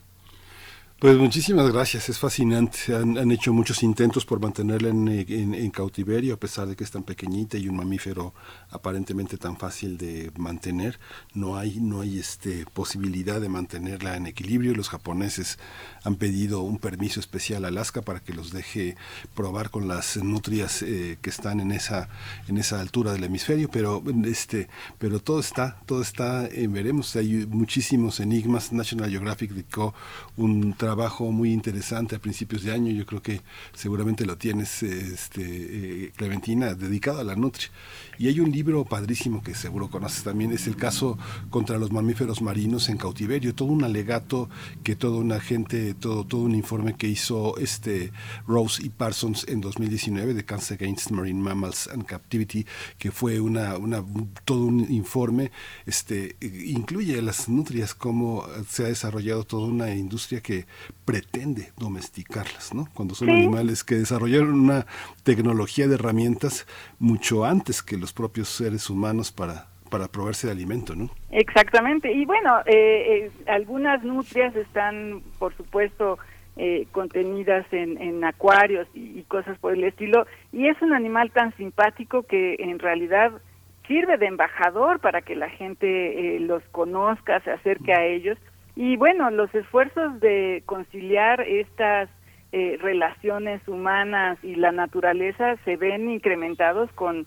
esfuerzos de los que ya no hablé, que son eh, todas estas eh, posibilidades de irlos a visitar en el campo, de, manera de ecoturismo, ¿no? Entonces, bueno, es un ejemplo que yo creo que tenemos que, seguir mirando con mucho cuidado y, y seguir atentos a ellos, porque es un esfuerzo que ha llevado pues ya décadas y eh, pues sigue manteniendo a, la especie ahí y seguimos eh, teniendo que, luchar contra nuestros propios intereses para, para no eliminarlas, porque en cualquier esfuerzo o en cualquier eh, momento se pueden desaparecer, o sea, siguen siendo frágiles y, lo importante es que, que logremos mantener esta esta armonía, ¿no? que ellas vivan tranquilas y nosotros podamos seguir eh, teniendo una eh, economía bollante, digámoslo así, ¿no? Sí, muchas gracias, Clementina. Pues nos vemos, nos escuchamos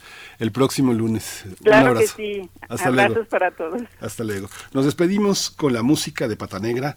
Pasa la vida. Gracias por estar con nosotros. Nos escuchamos mañana. Esto fue Primer Movimiento, El Mundo desde la Universidad.